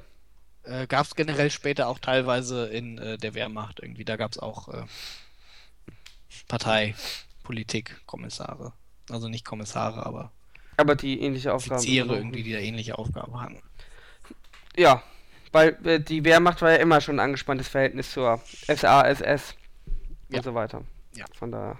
Richtig. Ja, Irgaf, haben wir genug gelernt. Da haben wir jetzt sehr lange drüber geredet. Aber wenigstens mal nicht über Frauen, sondern über Krieg. Ja? Nicht mal dein Thema. Naja, du weißt ja, aber du weißt ja, du weißt ja, was man sagt über Krieg und die Liebe, ne? Das ist alles erlaubt. Das Ganz ich für genau. Gerücht irgendwie. Zumindest für den Krieg kann ich sagen, dass da nicht alles erlaubt ist. Naja, das kommt drauf an, ob du am Ende siegst oder verlierst. Warum, wenn du gewinnst, ist alles erlaubt. Ich glaube, das kann man so unterschreiben. Hast du, erinnerst du dich an irgendein Krieg, äh, Kriegsverbrechensverfahren von jemandem, der den Krieg gewonnen hat? Ich nicht. Ähm, hm. Natürlich, das wurde teilweise intern geregelt. Es gab ja durchaus auch alliierte Kriegsverbrechen, die äh, teilweise auch, also teilweise auch in Ja, nein, ich rede schon von angeordneten äh, Ach so, von Kriegsverbrechen. oben. Ja, ja, ich Ja, rede schon von oben. Nee, ich glaube, das gibt's nicht. Ich rede nicht von jemandem, der ähm, entgegen dem. Ja, zum Wobei, Beispiel hier, du siehst äh, es aber doch auch im Irak und so, wenn ich ja Na Kriegsverbrechen gut, aber in begehe. Vietnam, was, Äh, wie war das äh, denn? Ja, Folter. Nein, aber Folter jetzt im Irak, ja? Ja. Da wissen wir doch alle, selbst wenn die vors Militärgericht kommen, die kriegen sehr milde Urteile, weil jeder weiß, dass sie das im Sinne der Politik gemacht haben. ja, eben. Ähm, ja, was Vietnam möchtest du erzählen? Ja, da gab's doch hier, äh, wie heißt das, My Lai? Du was sagst? Äh, da war doch auch, da war auch ähm, irgendwie ein Massaker an der Zivilbevölkerung. Wo es dann Wahrscheinlich aber der auf politischen Druck zu verfahren Nee, nee, nee, ne? Ja, ja, natürlich, dann kam es von. Das war aber nicht von oben angeordnet. Das waren irgendwelche Einzelsoldaten, die da Mhm. durchgedreht sind. Jedenfalls, aber wenn du gewinnst, ja, dann hast du es auf jeden Fall deutlich entspannter, als wenn du verlierst. Mit deinen Kriegsverbrechen. Tendenziell schon, ja. Kommt halt immer drauf an, irgendwie. Wenn du halt ein Warlord in Afrika bist, würde ich mich auch nicht allein aufs Gewinnen verlassen, solange es halt noch irgend irgendwie einen gibt, der quasi einen größeren gibt, der dir auch in den Pool scheißen kann. Zum Beispiel Amis bei- und dich dann nach Den Haag zieht oder so. Ja gut, aber das Warlord in Afrika weiß ja, dass du den Krieg nicht gewinnst. Du gewinnst ja höchstens Schlachten. Das ist ja nicht darauf angelegt, dass du einen Endsieg erringst, sondern da ist dir ja klar, also du lebst ja quasi im Chaos. Ja. Naja, äh, da, äh, die sind sich ja wohl alle äh, im Klaren darüber, dass keiner von den endgültigen Krieg da gewinnen wird. Sondern das sind so äh, Stemmfäden, wo man auf Zeit höchstens mal die Oberhand hat. Ich, glaub, ich hoffe, das wissen die. Ja, hoffe ich auch. Ansonsten wäre es schon sehr doof, wenn die damit rechnen, dass sie damit den Krieg beenden können. Aber dann bin ich auch kein Warlord mehr. Knifflig. Denn welcher. Wollen wir noch mal über was anderes reden, Ara? Hast du noch irgendwie Themen? Ja, ich habe noch Anruf Liebe wurde abgesetzt, Irgaf. Oh, da haben wir ja. schon im, im Baphomets Fluch kurz angesprochen. Ja, da kannst du jetzt mal. Wir müssen über Josie drüber noch mal reden, wie sprechen. traurig das ist. Warum? Wenn die Leute, die letztes Mal dazugehört haben, da haben wir ja den Ausschnitt erklärt und auch verlinkt hattest du den Ausschnitt, glaube ja, ich. hatte ich. Wo sie jetzt in, eingesagt hat, er sei ihr zu klein, ja? Mhm. Nun hat ja jemand in, den, in einer letzten Folgen angerufen zu ihr, meinte, ja, ich bin ein bisschen kleiner, ist das schlimm? Meint sie, nein. Was ist denn sowas, Irgaf? Jetzt sag doch mal. Vielleicht hat sie Hassmails gekriegt von den Leuten, die irgendwie dir zugestimmt haben. Äh, muss ja so sein. Nee, ist auf jeden Fall abgesetzt worden. Ich kann gar nicht verstehen, warum. Wollte keiner schauen. Ist ein absolutes Rätsel für mich. Ich fand das Format super. Ähm, ich habe auch immer fleißig geguckt. Ähm, jetzt läuft da irgendwie Verdachtsfälle oder Brennpunkte oder ähm, Gefahr oder so. Weiß nicht, Irgaf. Ich hab's gerne geschaut. Auch wenn es, glaube ich, nur zwei oder drei Wochen lief. Ja, auch gerne hier Talkshows geschaut. Oh, ich hätte so gerne Talkshow, Irgaf. Würdest du mich das supporten, wenn ich eine Nachmittagstalkshow hätte? So im alten Stil von Hans hier, Meiser. Von Brit oder Hans Meiser. Ja, natürlich würde ich dich da unterstützen. Nee, ich hätte Super. eher so. Wen würdest du so einladen? Will ich einladen? Nein, normale Gäste. Ja, ja, also klar, so. aber was, was für Themen würdest du so machen? Sag doch mal ein, zwei Thementage, die du so machen würdest. Äh, weiß nicht, Gangster-Rapper, verkannte Philosophen, Fragezeichen. Oder, ähm, gut fand ich auch immer die Themen irgendwie, ist mein Hamster schwanger? Oder ich bin schwanger, keiner darf's wissen? Oder mit so einer Schattenwand? Mhm. Ähm, oder, äh, weiß nicht, ich habe meine Frau verprügelt. Oh. Und dann mache ich so eine Abstimmung im Publikum, ob sie es verdient hat. ähm, ja, was kann man denn noch machen? Ich meine, es gibt so viele schöne Themen. Dann kann man natürlich noch darüber reden, äh, über Krankheiten. Kommt immer gut an. Und auch irgendwie, ich hatte 1000 Frauen, wer will noch? Wo ich denn so äh, Playboy 51 einlade. Ja. Der natürlich am Ende des Jahres mein Best-of. Ähm, dann eine Sendung natürlich, Weihnachtsgebäck kommt immer früher. Ist das richtig? Das ist im Supermarkt schon früh Weihnachtsgebäck angemacht. Dich würde ich einladen zum Thema Frauenhass oder einfach zu hohe Anforderungen? Fragezeichen. Ja, Olga, so, so würde ich das machen. Ich hätte ja eine Redaktion, die den ganzen Scheiß machen. Ich kann ja auch regelmäßig die gleichen Themen machen. Interessiert ja keinen. Vaterschaftstest. Müssen auch regeln. Und Lügendetektortest. Und ja, ich würde so wie Arabella Kiesbauer denn so handeln. Rassismus natürlich noch. Dann würde ich irgendwie einen von der, vom Islamischen Staat einladen. Mhm. Hörst du mir überhaupt noch zu? Ja, natürlich. Verein vom Islamischen Staat irgendwie. Ja. Klingt doch gut. Und dann würde ich vielleicht so ein, so ein, so ein, so ein, so, so, jeder bringt eine Frau mit, und dann machen sie also einmal irgendwie, äh, die- Kurden dürfen eine Frau bringen und der Islamische Staat und die machen dann so ein äh, Schlammcatchen. In der Sendung. Ja, nicht schlecht. Ja, ich wusste, was es dir gefällt. Ja, das ist doch. Und dann kochen wir auch mal. Dann reden wir über Fette. Warum bin ich so fett? Okay, ja. Ist Was- McDonalds schuld? Machst du dann auch irgendwie so Diätübungen? Natürlich, mache ich auch die Übung. Und ich habe natürlich einen dabei, die, die, äh, der immer sagt, irgendwie, so eine richtig fette Stripperin wird eingeladen. Ja, die sich aussieht. Und dann Und hast so- du einen dabei, der sagt irgendwie. Äh, Das ist so abartig. Na, ja, einer ist geil und, Okay. ein, und einer sagt, oh, ey, das ist so abartig und guckt immer weg, weißt du, macht immer so Kotzbewegungen Ja. und Ja, so, oh. so. Und die diskutieren dann darüber, ob sie sich wohlfühlt in ihrem Körper. Also so eine Endlosdiskussion, wo gar keine Argumente Was mit dem Arzt? werden. Irgendwie bringst du noch so einen Arzt oder so, oder? Ein Nee, Arzt, Psychologe. Arzt ist zu viel Kompetenz. Nein, nein, nein, ein Psychologe, dieser mit dem Nee, Bart nee, immer. Doch, der Psychologe sagt, Wie wär's warum denn mit. Ernährungswissenschaftler? Und das ist genau der richtige Mix aus Kompetenz und äh, Ja, nicht richtig Wissenschaft. ja, und die erklärt dann, äh, warum die Probleme in der Kindheit der fetten Stripperin liegen. Hm. Und dann kommt noch eine dünne Stripperin. Warum? Und die äh, betteln dann an der Stange um die Gunst des Publikums. Also einmal diese 300 Kilo Frau Ja? und dann eine, eine normale Stripperin. Und die, und die Dicke sagte, sie ist genauso beweglich wie die Dünne. Macht ein paar Übungen, wo du hoffst, hoffentlich geht sie nicht kaputt dabei. Ja. Hoffentlich geht die Bühne dabei nicht kaputt. Ja. Und wenn sie reinkommt, schneidest du immer so ein Beben rein, weißt du, in die Kamera. Du lässt das Bild wackeln und so. Ja, ganz schön gemein. Ja, aber ist doch geil irgendwie. Ah, ich weiß ja nicht, das, das wäre dann schon ein Und bisschen. dann lade ich so einen Feeder ein, ne? So einen Feeder, der immer seine Ja. Frauen feedet. Ja. Und auch Webcams verkauft. Ja. Ja, und du kannst natürlich auch Internet hier. also Webcams. interessanter wäre es doch, wenn du eine Feederin einladen würdest, oder? ah, ich glaube, es gibt keine Feederin. Doch, klar gibt es das. Es gibt eine? Warte mal, Ich muss mal hier irgendwie. Telefon. Ja, ich weiß nicht. Ich glaube, Ögaf hofft darauf, irgendwann mal eine Feederin zu finden. Ähm, ich bin mir nicht so sicher. Super professionell hier. Ja, aber ich brauche noch einen Namen für die Sendung irgendwie. Ja, Ara. Ara investigativ. Ja, Ara, einfach nur Ara. Ähm, der Wahrheit verpflichtet. Das ist doch gut, oder? Ara, der war. Das ist gut. Ara der Wahrheit verpflichtet. Ähm, und am Ende mache ich so einen Richterspruch und sag, wer recht hat. Also die fette oder die nicht fette. Ja. Ähm, ich finde das ein Spaß. Da haben wir schon das Konzept wie ja fertig, ne? Und am Ende geschieht die Dicke, dass sie schwanger ist und wir machen einen Vaterschaftstest. Und natürlich erklärt sie, dass sie genauso viele Typen kriegt wie die Dünne. Und dann sagt die Dünne, ey, Alter, wir gehen jetzt los, Party machen und so, ne? Und dann gucken wir am Ende, wer mehr Typen flachgelegt hat. Und dann schicke ich mein Kamerateam mit, wie die beiden rumhuren. Und dann ist es sehr traurig, weil die Dicke kriegt keinen.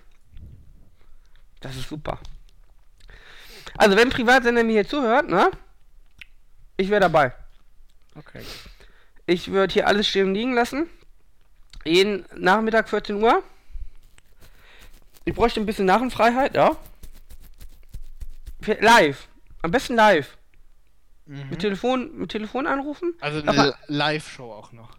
Eigentlich live. Live ist schön. Obwohl, dann kann ich nicht dieses fette Stampfen einbinden. Ah, vielleicht doch nicht live. Ja, aber dann schon. brauchst du, dann brauchst du aber richtig gute. Ja, die das live machen, ne? Aber, weiß ich nicht. Ich glaube, sowas gibt's nicht mehr, so eine gute Regie. Ja, vielleicht doch nicht live. Brauchen wir nicht live. Ist egal. Wir senden ja am Ende eh immer Wiederholungen Konserven. Da läuft ja eh immer. Ich brauche ja auch mal Pause. Ja, warum auch nicht? Ja, okay, lade ich dich auch mal ein, Ögaf. Ja. Ich weiß nicht, irgendwie. Zu viel Toleranz? Oder so? Mhm. Ich weiß nicht. Wir finden schon ein Thema für dich. Ja, weiß ich nicht. Und dann lädst du so richtig einen Abschaum ein, damit, also Leute, die sehr tolerant sind und dann. Hartz IV, auf jeden Fall Hartz IV Schnorrer. Jemand, der sich hinsetzt. Vor- Den Vorstand irgendwie der Grünen lädst du auf der einen Seite ein und auf der anderen Seite so richtig die, die schlechtesten Menschen irgendwie, die Also- es gibt. Ja, ich hole mir einmal Zigeuner, die sagen, sie sind Wirtschaft. Nee, Zigeuner nicht, die kriegen ja kein Asyl mehr. Irgendwelche Schwarzafrikaner, die sagen, es geht ihnen in Land gut. Da waren sie auch schon reich, aber hier sind sie noch reicher. Und sie äh, ziehen einfach das ganze Sozialsystem, Mhm. Ja, ziehen das sie über den. Tisch. Und das machen sie richtig gerne. Ja. Und lachen denn den anderen schön ins Gesicht. Und natürlich so Hartz-IV-Abzocker, die sagen, ich habe keinen Bock zu arbeiten. Mhm. Und, Was noch? weiß nicht, was gibt's noch für Randgruppen? Ähm, Mhm. die, äh, die, die, die man so einladen kann, die, die richtig pol polarisieren. Hooligans. Vielleicht ein, ein Schwuler, der irgendwie sagt, er verab der verbreitet absichtlich AIDS oder so? Ey, ich bin nicht Coupé. Ich bin nicht die Coupé. ja, aber doch, ja, nein, nein, aber ich muss schon so so ein Thema haben. Verhütung muss ein Thema sein und da ist so ein Typ, der sagt, Alter, ich sehe doch, ob krank oder nicht, Alter. Ja. Muss ich ja sagen. Und so tausend Frauen, keine krank. Das ist gut. Das ist gut. Und dann, Dönermann. macht, dann macht ihr einen Test irgendwie und am Ende der Sendung kommt raus, er ist krank. Ja, Nice. ja. nice. Digga, ich würde Einschaltquoten haben 120 Prozent. Ich würde 120 Prozent haben. Ich würde die auch alle immer fertig machen irgendwie. Ich würde sagen, guck dich an, du bist fett, Alter. Was willst du hier in meiner Sendung? Verpiss dich. Das ist super, Ögaf. Super. Das Ich weiß nicht. Aber Find's irg gut, find's gut. irgendwann kriege ich wahrscheinlich Strafanzeigen wegen Beleidigung oder so. aber- Ähm, ja, gut, das, da kannst du dich ja direkt als Justizariat, äh, Justizariat äh, drum kümmern. Viel, äh, nehme ich auch Friedmann als Vorbild. Ja. Ja. Vielleicht nicht das beste Vorbild, oder? Ah, weiß ich nicht. Weiß ich nicht. Ich muss ja nicht Jude werden. Aber sonst. Weiß ich nicht. Ich glaube, das ist ein bisschen Pfeffer. Und damit qualifiziere ich mich dann später für eine ernsthafte Talk irgendwie im ARD und ZDF. Wo ich dann den Bosbach immer einlade. Zu jedem Thema, egal was. Und äh, hier die äh, Alice Schwarzer und die Käsmann. Und, äh, Uli Hoeneß, Käsmann und, und Alice Schwarzer diskutiert über äh, Moralverfall in Deutschland. Das wäre super, Öger. Super wäre das. Fehlt noch Idati, wenn man schon dabei ist. Mhm. Und Gutenberg. Ich habe auch, äh, also da, danach kam auf Phoenix irgendwie eine Doku über ähm, Strafverfolgung von Pädophilen. Das war Ja. aber zu deprimierend, habe ich ausgemacht. Achso. Das war also von irgendwie halt äh, Kinderpornografie auf. Äh, Du weißt aber, dass Pädophile nicht strafverfolgt werden. ja, ja, weil sie deswegen sag ich pädophil ja, sind. Deswegen habe ich das äh, korrigiert irgendwie. Okay.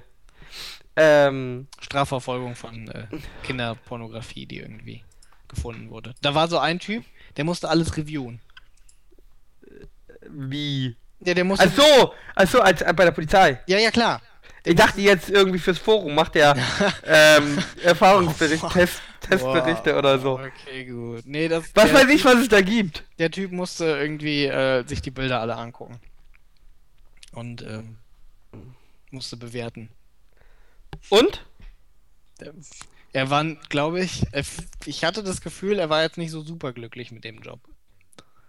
Es war, glaube ich, nicht so, dass ihm das den meisten Spaß auf der Welt macht. Schien zumindest nicht. All, alles andere wäre aber auch beängstigend, ja, oder? natürlich. Das, ne? Wer, muss er so tun. Er hat zum Beispiel gesagt, irgendwie, er guckt die Videos alle immer ohne Ton. Äh, aber das, der Ton kann doch relevant sein. Ja, der hat, dann hat er gesagt, irgendwie, also wenn er es vermeiden kann halt. Und äh, wenn sie einen Hinweis irgendwie äh, auf, auf eine Location oder sowas hätten oder bräuchten, dann wird er den Ton anmachen. Aber sonst. Äh, Ich glaube, das wäre auch. Ich weiß nicht. Ich das wäre auch kein Job für mich. Äh, Da kriegst du ja auch nicht aus dem Kopf irgendwie. Kannst du nicht abend mit, mit deiner Alten in die Kiste steigen? Ja. Er meinte auch, man stumpft nicht ab. Das ist natürlich schlecht. Das heißt, der Job wird nicht besser. Aber das, wei das weiß ich nicht. Ich sehe es ja auch. Äh, ich habe ja auch bei uns in der Kanzlei machen wir viel Sexualstrafrecht. Man stumpft schon schnell ab. Ja, du bist vielleicht aber auch einfach ein härterer Typ als der. Ja, aber er wäre ja auch nicht in der Abteilung, wenn er äh, damit nicht klarkommen würde. Ja, klar kommt. Gut, ist aber auch immer relativ zwischen, man, man stumpft für etwas ab oder man kann irgendwie handeln, dass man das gesehen hat. Das ist ja schon ein Unterschied. Aber ich glaube, du stumpfst automatisch ab. Hm. Also ich hatte es wirklich nach, nach der dritten Akte oder nach, dem- nach dem dritten Urteil, was du liest, ähm, hast du so eine Distanz aufgebaut. Bei Fotos ist es wahrscheinlich nochmal anders. Ähm, aber zumindest wenn es geschrieben ist, hast du eine gewisse Distanz dazu. Ähm, ja. Na gut, du hast natürlich auch immer die Sache bei, bei, bei äh, Kinderpornografie und Kindesmissbrauch, äh, da gibt es kaum eine andere Seite, die irgendwie. So bei Vergewaltigung und so hast du ja immer noch die Geschichte vom Opfer, die Geschichte der Staatsanwaltschaft, die Geschichte des Täters. Und meistens äh, sind das drei verschiedene Geschichten, wo du sagst, eine ist eine Geschichte, mit der du leben könntest, wo du sagen würdest, ja, das ist gar nicht so ein großes Schwein. Das fällt bei Kindesmissbrauch und Kinderpornografie natürlich meistens weg. Weil Ja. es ist kaum äh, sinnvoll zu erklären. Ähm, also, ja, im Endeffekt kannst du nur schweigen, ne? Weil bei der Vergewaltigung kannst du immer noch sagen, ja, das war einvernehmlich oder ich hab's aus Versehen, wir waren alle betrunken und so. ich habe aus Versehen vergewaltigt. Ja, gut. Ne? Ich hatte ja so einen Fall hier in meinem Praktikum. Also was ist aus Versehen, die waren einfach zu besoffen. Alle. Also, Alle. Also beide Parteien. Ja! Also das Opfer noch mehr als der Täter, der Mutmann. Ja, doch, der ist verurteilt worden, der Täter. Okay. Ähm, ähm, ja, die waren gemeinsam auf dem auf, auf dem Kiez, auf dem Darmklo, äh, bei einer vollbesetzten Disco mit einer Klovau da vorne. Mhm. Da vergewaltige ich doch nicht. Da hört doch jeder. Ja. Das ist äh, eine total dumme Location. Ähm, Und er wurde trotzdem verurteilt, obwohl er eine dumme Location gewählt hat. er wurde tatsächlich verurteilt, ja, Mhm. äh, obwohl sich das mutmaßliche Opfer mehrfach widersprochen hat. Äh, vor Gericht. Ähm, einmal waren es fünf Minuten, einmal waren zehn Minuten die Dauer, wobei. Ja, aber ganz ehrlich, wenn du so besoffen bist. Ja, naja, sie hatte fast zwei Promille und hat zum Richter gesagt, das ist für uns nichts Besonderes. Das machen wir jedes Wochenende so. Das saufen wir uns richtig voll bis zur Kante. Ja gut, aber wie gut bist du im Zeiteinheiten abschätzen, wenn du zwei Promille hast? Also ich kann dir sagen, wenn ich zwei Promille hätte, wäre ich vermutlich tot. Sie hat behauptet, sie kann sehr gut die Zeit einschätzen. Hat sich dann mehrfach aber widersprochen. Ja, das ist, ne? Das ist immer das Problem, wenn du eine große Fresse hast. Ja, das habe ich auch gelernt, das ist Trick 17. Ich weiß gar nicht, ob ich den hier verraten darf. Oh, jetzt Äh, bitte, natürlich. Der Oder Trick wollen wir warten bis. Äh, Nein, der, ich glaube, den kann ich verraten. Der Trick Okay. 17 ist, ähm, wenn du irgendwann merkst, äh, dass ein, ein Belastungszeuge, vor allem eine Geschädigte, ähm, das Gefühl hat, dass du, also zuerst, wenn du als Verteidiger fragst, probierst du eine gewisse Beziehung aufzubauen, so Mhm. dass die, äh, dass der Geschädigte nicht denkt, dass du ihm Böses willst. Und irgendwann merkst du, die, die, die Situation kippt, der Zeuge blockiert und der Zeuge äh, ist der Meinung, du möchtest ihn irgendwie auf Glatteis führen. Und dann ist die Situation, dass der Zeuge dazu neigt, Antworten zu geben, mhm. äh, und zwar die Antworten zu geben, wo er meint, die möchtest du nicht hören. Und zum Beispiel, wenn du ihn angreifst und sagst irgendwie, ja, im Polizeiprotokoll haben sie noch gesagt 10 Minuten, nun reden sie hier von 5 Minuten, Mhm. was stimmt denn? Dann kannst du einfach die Frage stellen, Ja. ähm, könnte es nicht sein, dass sie die Zeit vielleicht einfach gar nicht einschätzen können? Sie waren zu betrunken und so. Und dann hat der Zeuge das Gefühl, du möchtest jetzt von ihm hören, ja, ich kann die Zeit gar nicht einschätzen. Darum, Darauf zielt deine Frage aber gar nicht ab. Deine Frage zielt darauf ab, dass der Zeuge jetzt sagt, doch, ich kann die Zeit einschätzen. Weil dann hast du ihn festgenagelt. Dann sagst du, was sind's denn? Fünf oder zehn Minuten? Dann sagt der Zeuge, weiß ich nicht mehr. Sag ich, eben haben sie doch gesagt, Ja. sie können die Zeit gut einschätzen. Ja. Und dann hast du die Glaubwürdigkeit quasi zerstört. Nicht schlecht, Ähm, aber. von Zeug. Das ist Trick 17. Äh, weil der Fall ist nicht ganz nett. Aber äh, das ist halt, wenn du große Klappe hast als Zeuge, ne? Dann Ja. ist so, ähm, ähm, ja. Und da merkst du merkst halt irgendwann, du merkst halt bei der Zeugenaussage tatsächlich, dass irgendwann springt dieses um, dann machen die Zeugen einfach zu, weil sie äh, die Meinung sind, du möchtest ihm Böses. Und dann äh, antworten sie so, wie du es nicht möchtest. Oder sie denken, dass du es nicht möchtest. Ähm, ja. Naja. Aber die Aussage war eh ganz komisch. Auch mit Oberschenkel auseinanderdrücken und so. Und jeder, der mal, schon mal probiert hat, Oberschenkel auseinanderzudrücken mit den Händen, ähm, der weiß, das geht nicht. Kannst du mal probieren, deine Oberschenkel auseinanderzudrücken. Du kriegst keine Oberschenkel auseinandergedrückt. Mit den Händen. Meine. Ja, auch nicht von jemand anders. Du kriegst keine, du, auch als Mann kriegst du keine Oberschenkel von Frauen auseinandergedrückt. An den Knien noch, aber nicht am Oberschenkel. Nicht am mittleren Oberschenkel. Hat das Gericht aber nicht gestört, hat trotzdem verurteilt. Ähm. Aber du kannst es auch probieren. Warte, ich probiere Ich es auch habe das mal. gerade probiert. Keine Ich Chance. Das. Ich kann das. Ich habe richtige Arme und richtig dünne Beinchen. Nein, nie. Du kriegst nie deine Oberschenkel auseinandergedrückt mit deinen Händen. Da, naja, was ich meine. Wenn ich richtige Arme hätte. Du gibst dir schon Mühe, die zusammenzuhalten, ja, die Oberschenkel. Ja, aber ich meine, ja, natürlich nee, krieg ich das jetzt nicht hin irgendwie. Aber wie gesagt, wenn ich dicke Arme hätte irgendwie und das. Ich weiß nicht. Nein, ein Bodybuilder kriegt das selbst bei einer dünnen Frau nicht auseinander. Der Oberschenkelmuskel ist so viel stärker als Ja, aber der was ist, wenn du besoffen bist? Nee. Kriegst die Ober, die, die Oberschenkel kriegst du nicht auseinander. Ja, gut. Das Also da musst du denn, also, äh, das ist immer schon mal merkwürdig, wenn dir jemand behauptet, äh, am Oberschenkel, an den Knien vielleicht. Und wenn du vielleicht noch selber dein Bein äh, reinnimmst und äh, vielleicht auch noch, wenn du die Arme was ist denn, so wenn du einen nach Hebel benutzt? Zum Beispiel eine Brechstange. Das ist was anderes, aber es geht ja darum, dass die Handaußenflächen nach innen zueinander zeigen und dann gedrückt werden nach außen. Und mit der Bewegung kriegst du keine Schenkel auseinander. Äh, hat das Gericht aber nicht gestört, komischerweise. Ähm, ja. Hat auch nicht gestört, dass die äh, angebliche Vergewaltigung, also zuerst soll er nur angefasst haben, nachher soll es eine Vergewaltigung gewesen sein mit dem Finger, dass das erst drei Wochen später aufgefallen ist und so. Ähm, ja. Das sind so Sachen, die man so, so täglich erlebt. Was lernen wir daraus? Weiß nicht, solltest du nicht besoffen äh, irgendwelchen Frauen auf Diskotoiletten folgen. So ist es. Ähm, Das ist jetzt nicht die schlechteste Lehre, die man ziehen kann. wahrscheinlich solltest du gar nicht auf den Kiez gehen. Du solltest nicht dich besoffen in Diskotoiletten aufhalten, egal welches Geschlecht du hast. Dann hast du, allem, vor allem nicht auf den von anderem Geschlecht. ja, dann hast du meistens eine schlechte Zeit.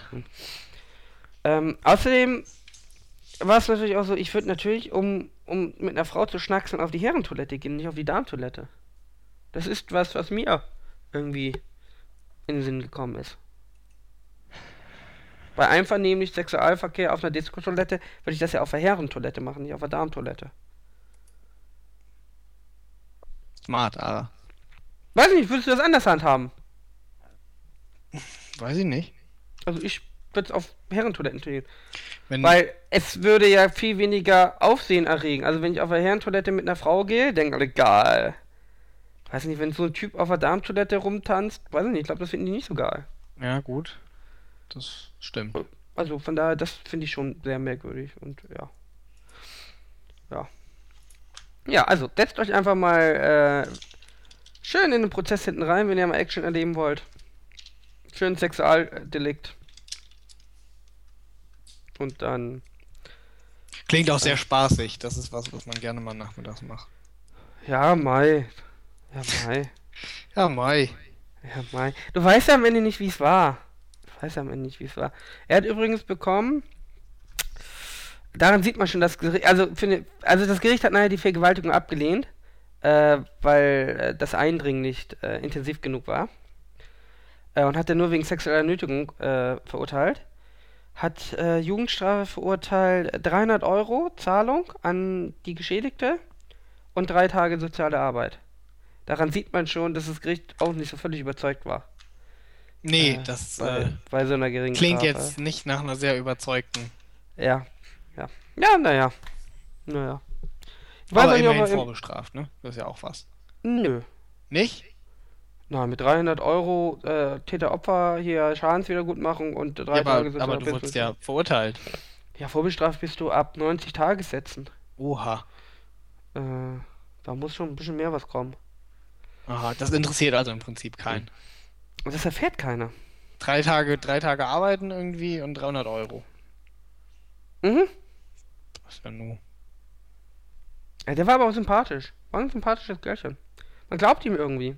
Also, äh, die Geschichte war am Ende wahrscheinlich tatsächlich so, ähm, dass die einfach zu besoffen war und dass es zu Missverständnissen kam. Ja. So war wahrscheinlich die tatsächliche Geschichte. Ähm, aber hey. Du weißt ja, wie das so ist, Öger. Ja, ja, klar. Bin öfters Ja. in Disco-Toiletten unterwegs. Ja. Sie wurde dann auch gefragt, ob sie irgend, vor allem, das Lustige war,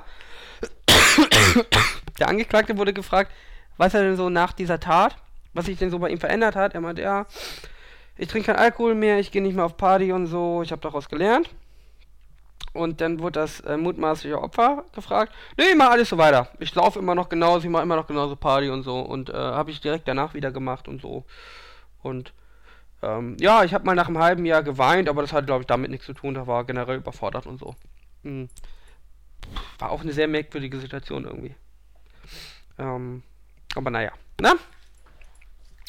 Hast du denn noch eine schöne Jura-Geschichte für unsere Zuhörer? Eine noch eine, die darf ich nicht erzählen. Dafür weiß ich zu viel. Verdammt. Hm. Ich hatte eine Geschichte. Ich darf ja eigentlich nur Sachen erzählen, die auch in der Hauptverhandlung gesagt wurde. Ähm, ja, ich kann sagen, in Schleswig-Holstein wird alles milder bestraft als in Hamburg. Was? Seid ihr quasi das Bayern des Nordens? Ähm, die Sache ist, ähm, in Schleswig-Holstein, Mhm. da äh, trifft die Staatsanwaltschaft und äh, die Strafrichter meistens auf ähm, Feldwald- und Wiesenanwälte. Das heißt, die machen Strafrecht so ein bisschen nebenbei. Die haben in der Regel keine Ahnung, was sie da tun. Mhm. Das heißt, Gericht und Staatsanwaltschaft kann machen, was sie will, weil der Rechtsanwalt eh keine Ahnung hat. Mhm. Das macht die Arbeit äh, für die ein bisschen entspannter. Und so ist dann auch alles ein bisschen gechillter, die ganze Stimmung und so. Ähm, in Hamburg hast du dagegen äh, hochqualifizierte Strafverteidiger, das heißt, die kennen die StPO rauf und runter. Äh, da kannst du keinen Schmuh machen. Die äh, ziehen alle Register und das äh, ärgert die Staatsanwälte und die Gerichte und nennt die Stimmung schon recht eisig. Das Ja, heißt, okay. äh, in Hamburg ist die Stimmung schon ganz anders als auf dem Dorf. Ähm, Klingt plausibel. ähm, ja, ja. Du hast natürlich das Problem, wenn du als Hamburger Anwalt äh, nach Schleswig-Holstein kommt, hast du das Problem, ähm, dass du gewisserweise arrogant auftrittst. Nach dem Motto, ich bin aus der großen Stadt. Ja. Und die auf dem Moment, Dorf, warte, warte. Du hast das Ahnung. Problem. Moment, warte, das Problem kann man ja vermeiden, wenn man nicht arrogant auftritt. Äh, naja, die anderen denken aber schon mal allein, dass du aus Hamburg bist, Äh, spezialisierter mit Anwalt bist. zu kämpfen.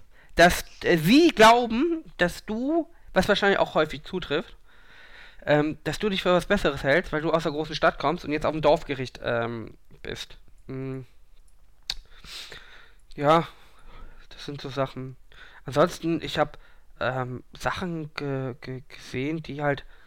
Also es ist teilweise beängstigend, vor allem je jünger die Angeklagten sind, desto weniger wird sie an, an, an die Verfahrensregeln gehalten irgendwie. Dann werden Suggestivfragen gestellt, zum Beispiel, ähm, das äh, ein Abziehen von Handys ne, unter Jugendlichen. Mhm. Und der Haupttäter wurde schon vorher verurteilt. Und nun waren die beiden ähm, ähm, ja, Mittäter. Das sollte ja geklärt werden. Also das war auf einer Brücke.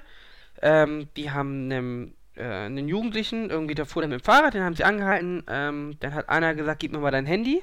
Mhm. Und in ein paar Meter Abstand standen zwei Kollegen von dem, der das Handy abgezogen hat. Nun war die Frage, wie weit die Mittäter waren. Der Haupttäter wurde schon verurteilt. Wegen, weiß nicht, Raub oder räuberischer Erpressung. Ich weiß gar nicht, was angeklagt war.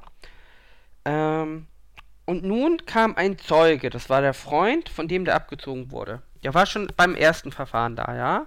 Mhm. Und dann war die Frage der Richterin, ähm, wer war denn derjenige, der das Handy abgezogen hat? War es der, den wir letztes Mal verurteilt haben, oder war es einer der beiden Angeklagten?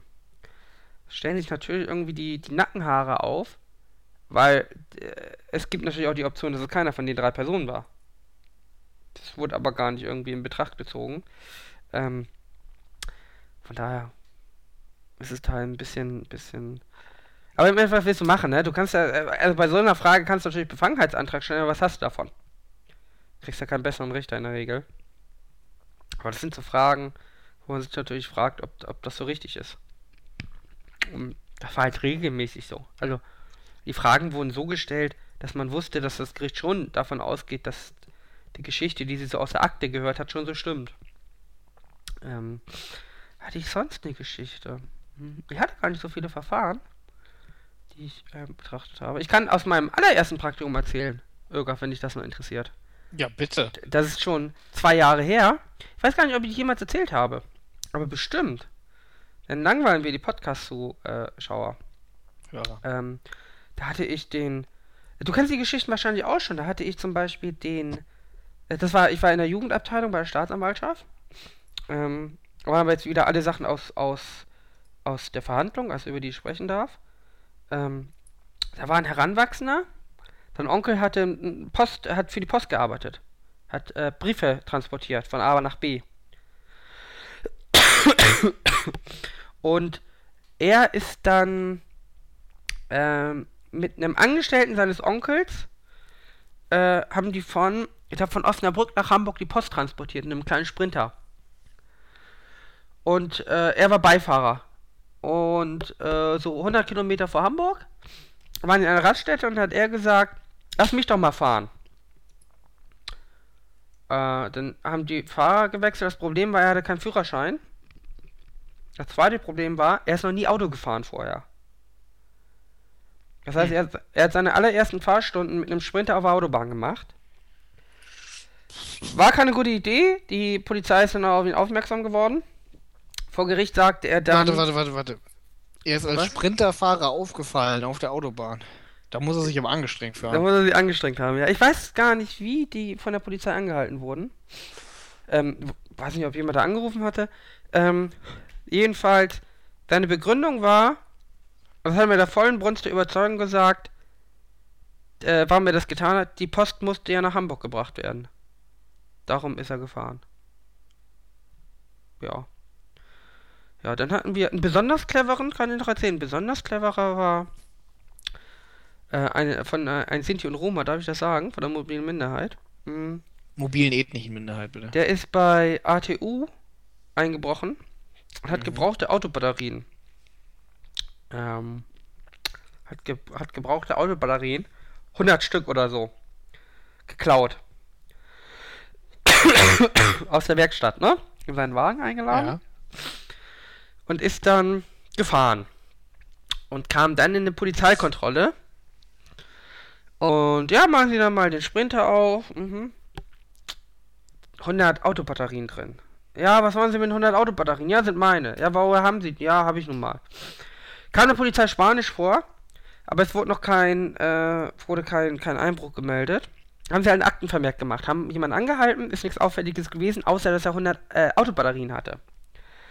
Ähm, gut, am nächsten Morgen kam dann ja die Anzeige von ATU.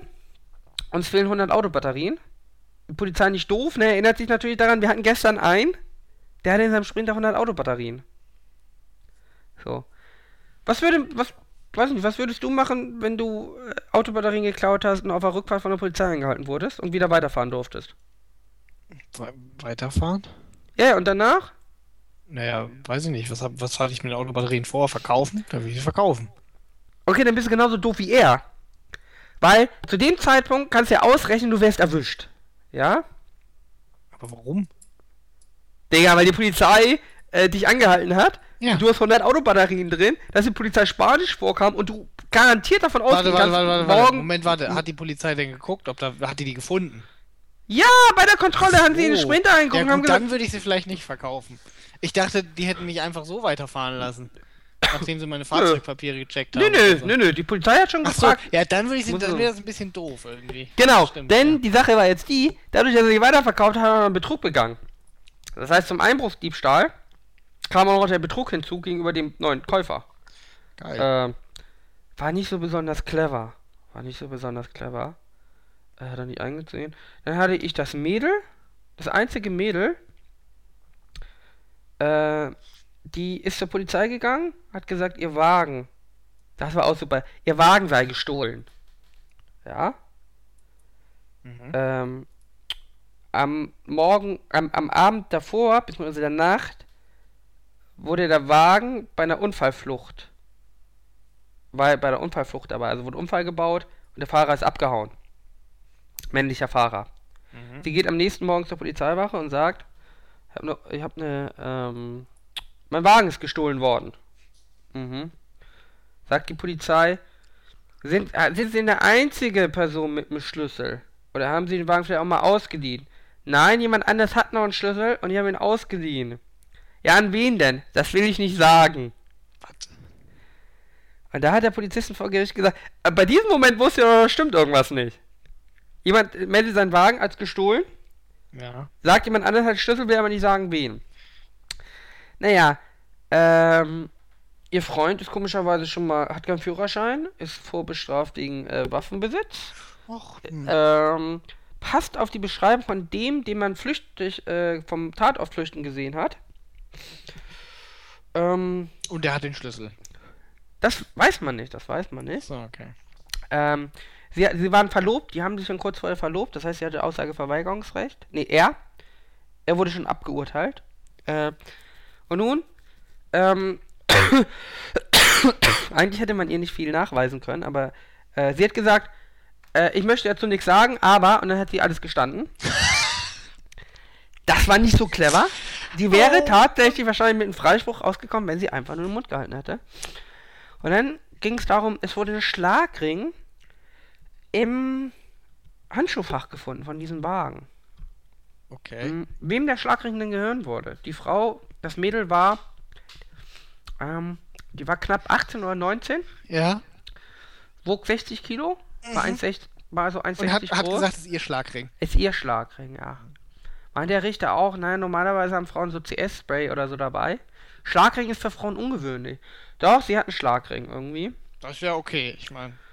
Und äh, dass ihr Freund vorbestraft ist, weil er schon mal mit einem Schlagring erwischt wurde, sei wohl Zufall. Mhm. Ja gut, ist, ist ihr Schlagring. Was willst du ja gut machen, ne? Dann, äh, Hat sie dann nochmal gesagt, ich will dazu eigentlich nichts sagen, aber es ist der Schlagring von meinem Freund. nein, sie hat danach, ähm, ja. Nee, was hatte ich? Ja, ja dann hatte ich noch, ähm, Sachen, achso, das darf ich nicht erzählen, das äh, nicht im Urteil war. Ähm, das war auch nicht so spektakulär. Nee, aber das waren ein paar spannende, also du kriegst ja schon spannende Fälle mit, die sind immer lustig. Der eine, achso, der eine war noch gut. Ähm, der kam besoffen zu seiner Alten nach Hause. Mhm. Äh, ähm, und hat sie dann irgendwie, also am Ende hat er sie verprügelt, ja? Er hat sie am Ende verprügelt, das ist die Ende der Geschichte. Ähm, vorher ging der Streit voraus, die Freundin wollte ihn nicht in die Wohnung lassen, weil er stinkbesoffen ist. Ähm, und wenn er besoffen ist, kotzt er ihr immer die Wohnung voll. Er hat Ja. sie, äh, gesagt, du alte Schlampe, lass mich rein, ich kotze hier meine Wohnung nicht voll. Und ist in die Wohnung reingegangen, hat sie auf die Couch gelegt und hat natürlich ihre ganze Wohnung voll gekotzt. Dann hat sie gesagt, du hast meine Wohnung voll gekotzt, dann hat er sie verprügelt. Ähm, die waren übrigens noch ein Paar, ja? Die waren ein Paar. Also sie sind als Paar da noch aufgetaucht. Ähm, das Lustige ist, sie hat äh, ihn voll belastet als Zeugin. Also die sind Händchen halten reingegangen, er auf der Anklagebank, sie als Zeugin, sie hat ihn völlig belastet und sind danach als Pärchen wieder rausgegangen. Das war doch wahre Liebe. Das ist wahre Liebe, ja. Ähm, die Geschichte war aber insgesamt eigentlich ganz gut, äh, weil eigentlich hatte, hatte sie ja recht. Ja, er hat ihr die Wohnung vollgekotzt. Und dafür hat er sie dann verprügelt. Er hat das nicht so ganz eingesehen, aber naja. Da machst du nix, sag ich dir. Aber das sind also Jungsachen, ne? Irgendwie, das sind so Sachen, wo du dir denkst, ja, Mai. Vielleicht. Ähm, ja. Der Autobatteriedieb, der hatte auch noch eine andere Geschichte. Bei McDonalds. Äh, ich erzähle euch mal ein ganzes Praktikum hier. Ähm, bei McDonalds äh, ist irgendwie seine Schwester und wird von irgendeinem Typen angemacht, ja? Ja. Die ruft äh, den Typen an, ihren Bruder, und sagt, da macht mich so ein Typ an. Dann, immer alle. genau, dann kommt sie irgendwie zu McDonalds und irgendwie gibt's da schon Ärger. Schon da gibt's Ärger. Und Polizei kommt, ja. Und dann steht der Typ da mit sieben Polizisten und die sieben Polizisten vernehmen ihn. Also den, den herbeigerufenen Bruder. Sieben Polizisten darum. Der Bruder wiegt so, ich würde sagen, 120 Kilo. Ist nicht der schnellste. Und nun sieht er oben an den Treppen den vermeintlichen Typen, der seine Schwester angemacht hat, ja? ja. Was macht er? Stürmt los, diese Treppen hoch, sieben Polizisten hinterher und gibt den richtig schön eine Faust. Aber richtig eine Faust. Als der Richter dann sagte, vor sieben Polizisten, ja, eine, eine Körperverletzung zu begehen, ist nicht geil, meint er.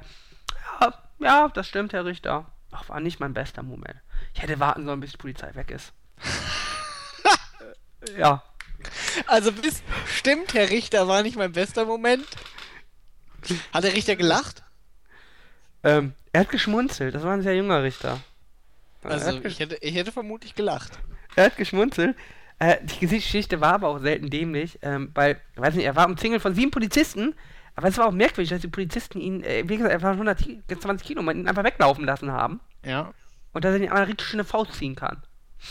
Ähm, Ja, wahrscheinlich irgendwie hatten die Polizisten auch ein bisschen Bock auf Randale. Ich wollte mal gucken, was passiert. ähm, ja. Ja, die andere Geschichte, das, was die Jugendgerichtshilfe gesagt hat, darf ich wahrscheinlich wieder nicht öffentlich sagen. Ähm, das erzähle ich dann nach dem Podcast. Achso, darf ich dir ja auch nicht sa- sagen, aber das ist auch ganz lustig. Wird er natürlich nicht erzählen. Werde ich natürlich nicht erzählen. Ähm, ja. Nee, das war so, was ich im Praktikum erlebt habe. Und was ich erzählen darf. Ähm, ja. Als du. Man erfährt schon viel, wenn man Strafrecht macht, viele lustige Geschichten. Ähm, aber teilweise auch. Äh, Meinst du, das, das Bild von Menschen wird negativ beeinflusst? Äh, mein Chef hat mal gesagt, wenn er an Prostituierte denkt, ja, dann denkt er nicht an Geschlechtsverkehr, sondern an Betrug und Erpressung. Weil das wird alles per Kamera aufgenommen und dann. Da ist er jetzt nun nicht der Erste. Nö. Aber da, er meint, so ändert sich das, äh, änderst du, als Strafverteidiger denkst du da einfach bei manchen Sachen einfach an. an ich glaube, du denkst mehr an, an die Risiken. Du bist auf jeden Fall vorsichtiger. Ja, ich meine jetzt aber eher irgendwie, meinst du, du hältst die Leute, weil du ja tendenziell eher mit denen. Also, sagen wir mal, du triffst ja nicht immer zwangsläufig dann einen repräsentativen Querschnitt der Bevölkerung. Aber du Nein, triffst ja aber- sehr, sehr viele Menschen. Die sind aber meistens recht sympathisch. Ich, Weil im ich Endeffekt, die sind ja nett zu dir. Ja, ich sage ja nicht, dass sie unsympathisch sind. Ja, aber äh, du siehst ja nicht dieses Monster. Wenn ich in der Bildzeitung lese, irgendwie, äh, Vater hat äh, seine Tochter vier Jahre lang missbraucht, denke ich mir, was ist das für ein Schwein? Ja. In der Kanzlei sitzt er dir aber gegenüber, gibt dir freundlich die Hand, hat Angst, äh, will deine Hilfe, ist nett und freundlich zu dir. Hm. Meistens sagt er, er war es nicht. Ähm, und du weißt es nicht, ob er es war oder nicht. Ist auch irrelevant für dich. Ähm, von daher würde ich sagen, nein. Weil du siehst natürlich, dass auch, du siehst ja den Menschen hinter dieser Tat. Das sind ja nicht per se böse und schlechte Menschen. Also ich glaube, der Typ, der vier Jahre seine Tochter missbraucht hat, kann man schon so sagen, dass wenn er es denn war, er man durchaus sagen kann, dass der wahrscheinlich nicht der besteste Mensch war, den es so gibt. Du weißt es aber nicht. Und die sind ja nicht per se unsympathisch. Die führen ja meistens normales Leben. Wobei bei, bei Kindesmissbrauch äh, meistens die Leute. Du hast dir, glaube ich, das schlechtstmöglichste Beispiel ausgesucht gerade.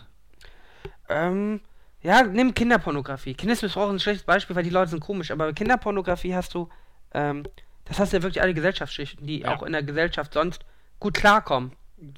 Ist und halt, ne, Pädophilie ist halt wahrscheinlich ebenso wenig irgendwie aussuchbar und heilbar irgendwie wie jede andere sexuelle Orientierung. Genau. Und die sind auch nicht per se automatisch, meistens sind sie aber auch merkwürdig. Also ich muss auch sagen, äh, die ich kennengelernt habe, den Kinderpornografie ja, das ist ja nur auch also meistens sind eher die als merkwürdig. Störung eingeordnet, die irgendwelche komischen ähm, Ursachen hat. Äh, ja, ansonsten, Betrug ist natürlich ein schlechtes Beispiel, weil die sind generell eher sympathisch. Aber Betrüger, die leben ja davon, sympathisch zu sein. ähm, wir nehmen, nein, wir nehmen Vergewaltiger, einen erwachsenen Vergewaltiger. Das sind nämlich wirklich manchmal äh, einfach normale Typen, denen ja, du das nicht ansiehst. Sind die manchmal nicht auch komisch? Doch, aber nicht immer. Okay. Ähm, den, den ich erzählt hatte, den hat man ja sogar geglaubt, dass das alles nicht so stimmte wie die andere. Aber das sind so Leute, ja, das gut, siehst du natürlich, die sind per se natürlich sympathisch. Also können sympathisch sein, nicht alle. Aber das sind welche, da siehst du natürlich, dass jemand, der ein schweres Verbrechen begangen hat, äh, das tatsächlich ein normaler Mensch dahinter ist, mit dem du auch theoretisch ein Bier trinken gehen würdest. Wo du aber vorsichtig sein solltest. Dass er dich nicht vergewaltigt.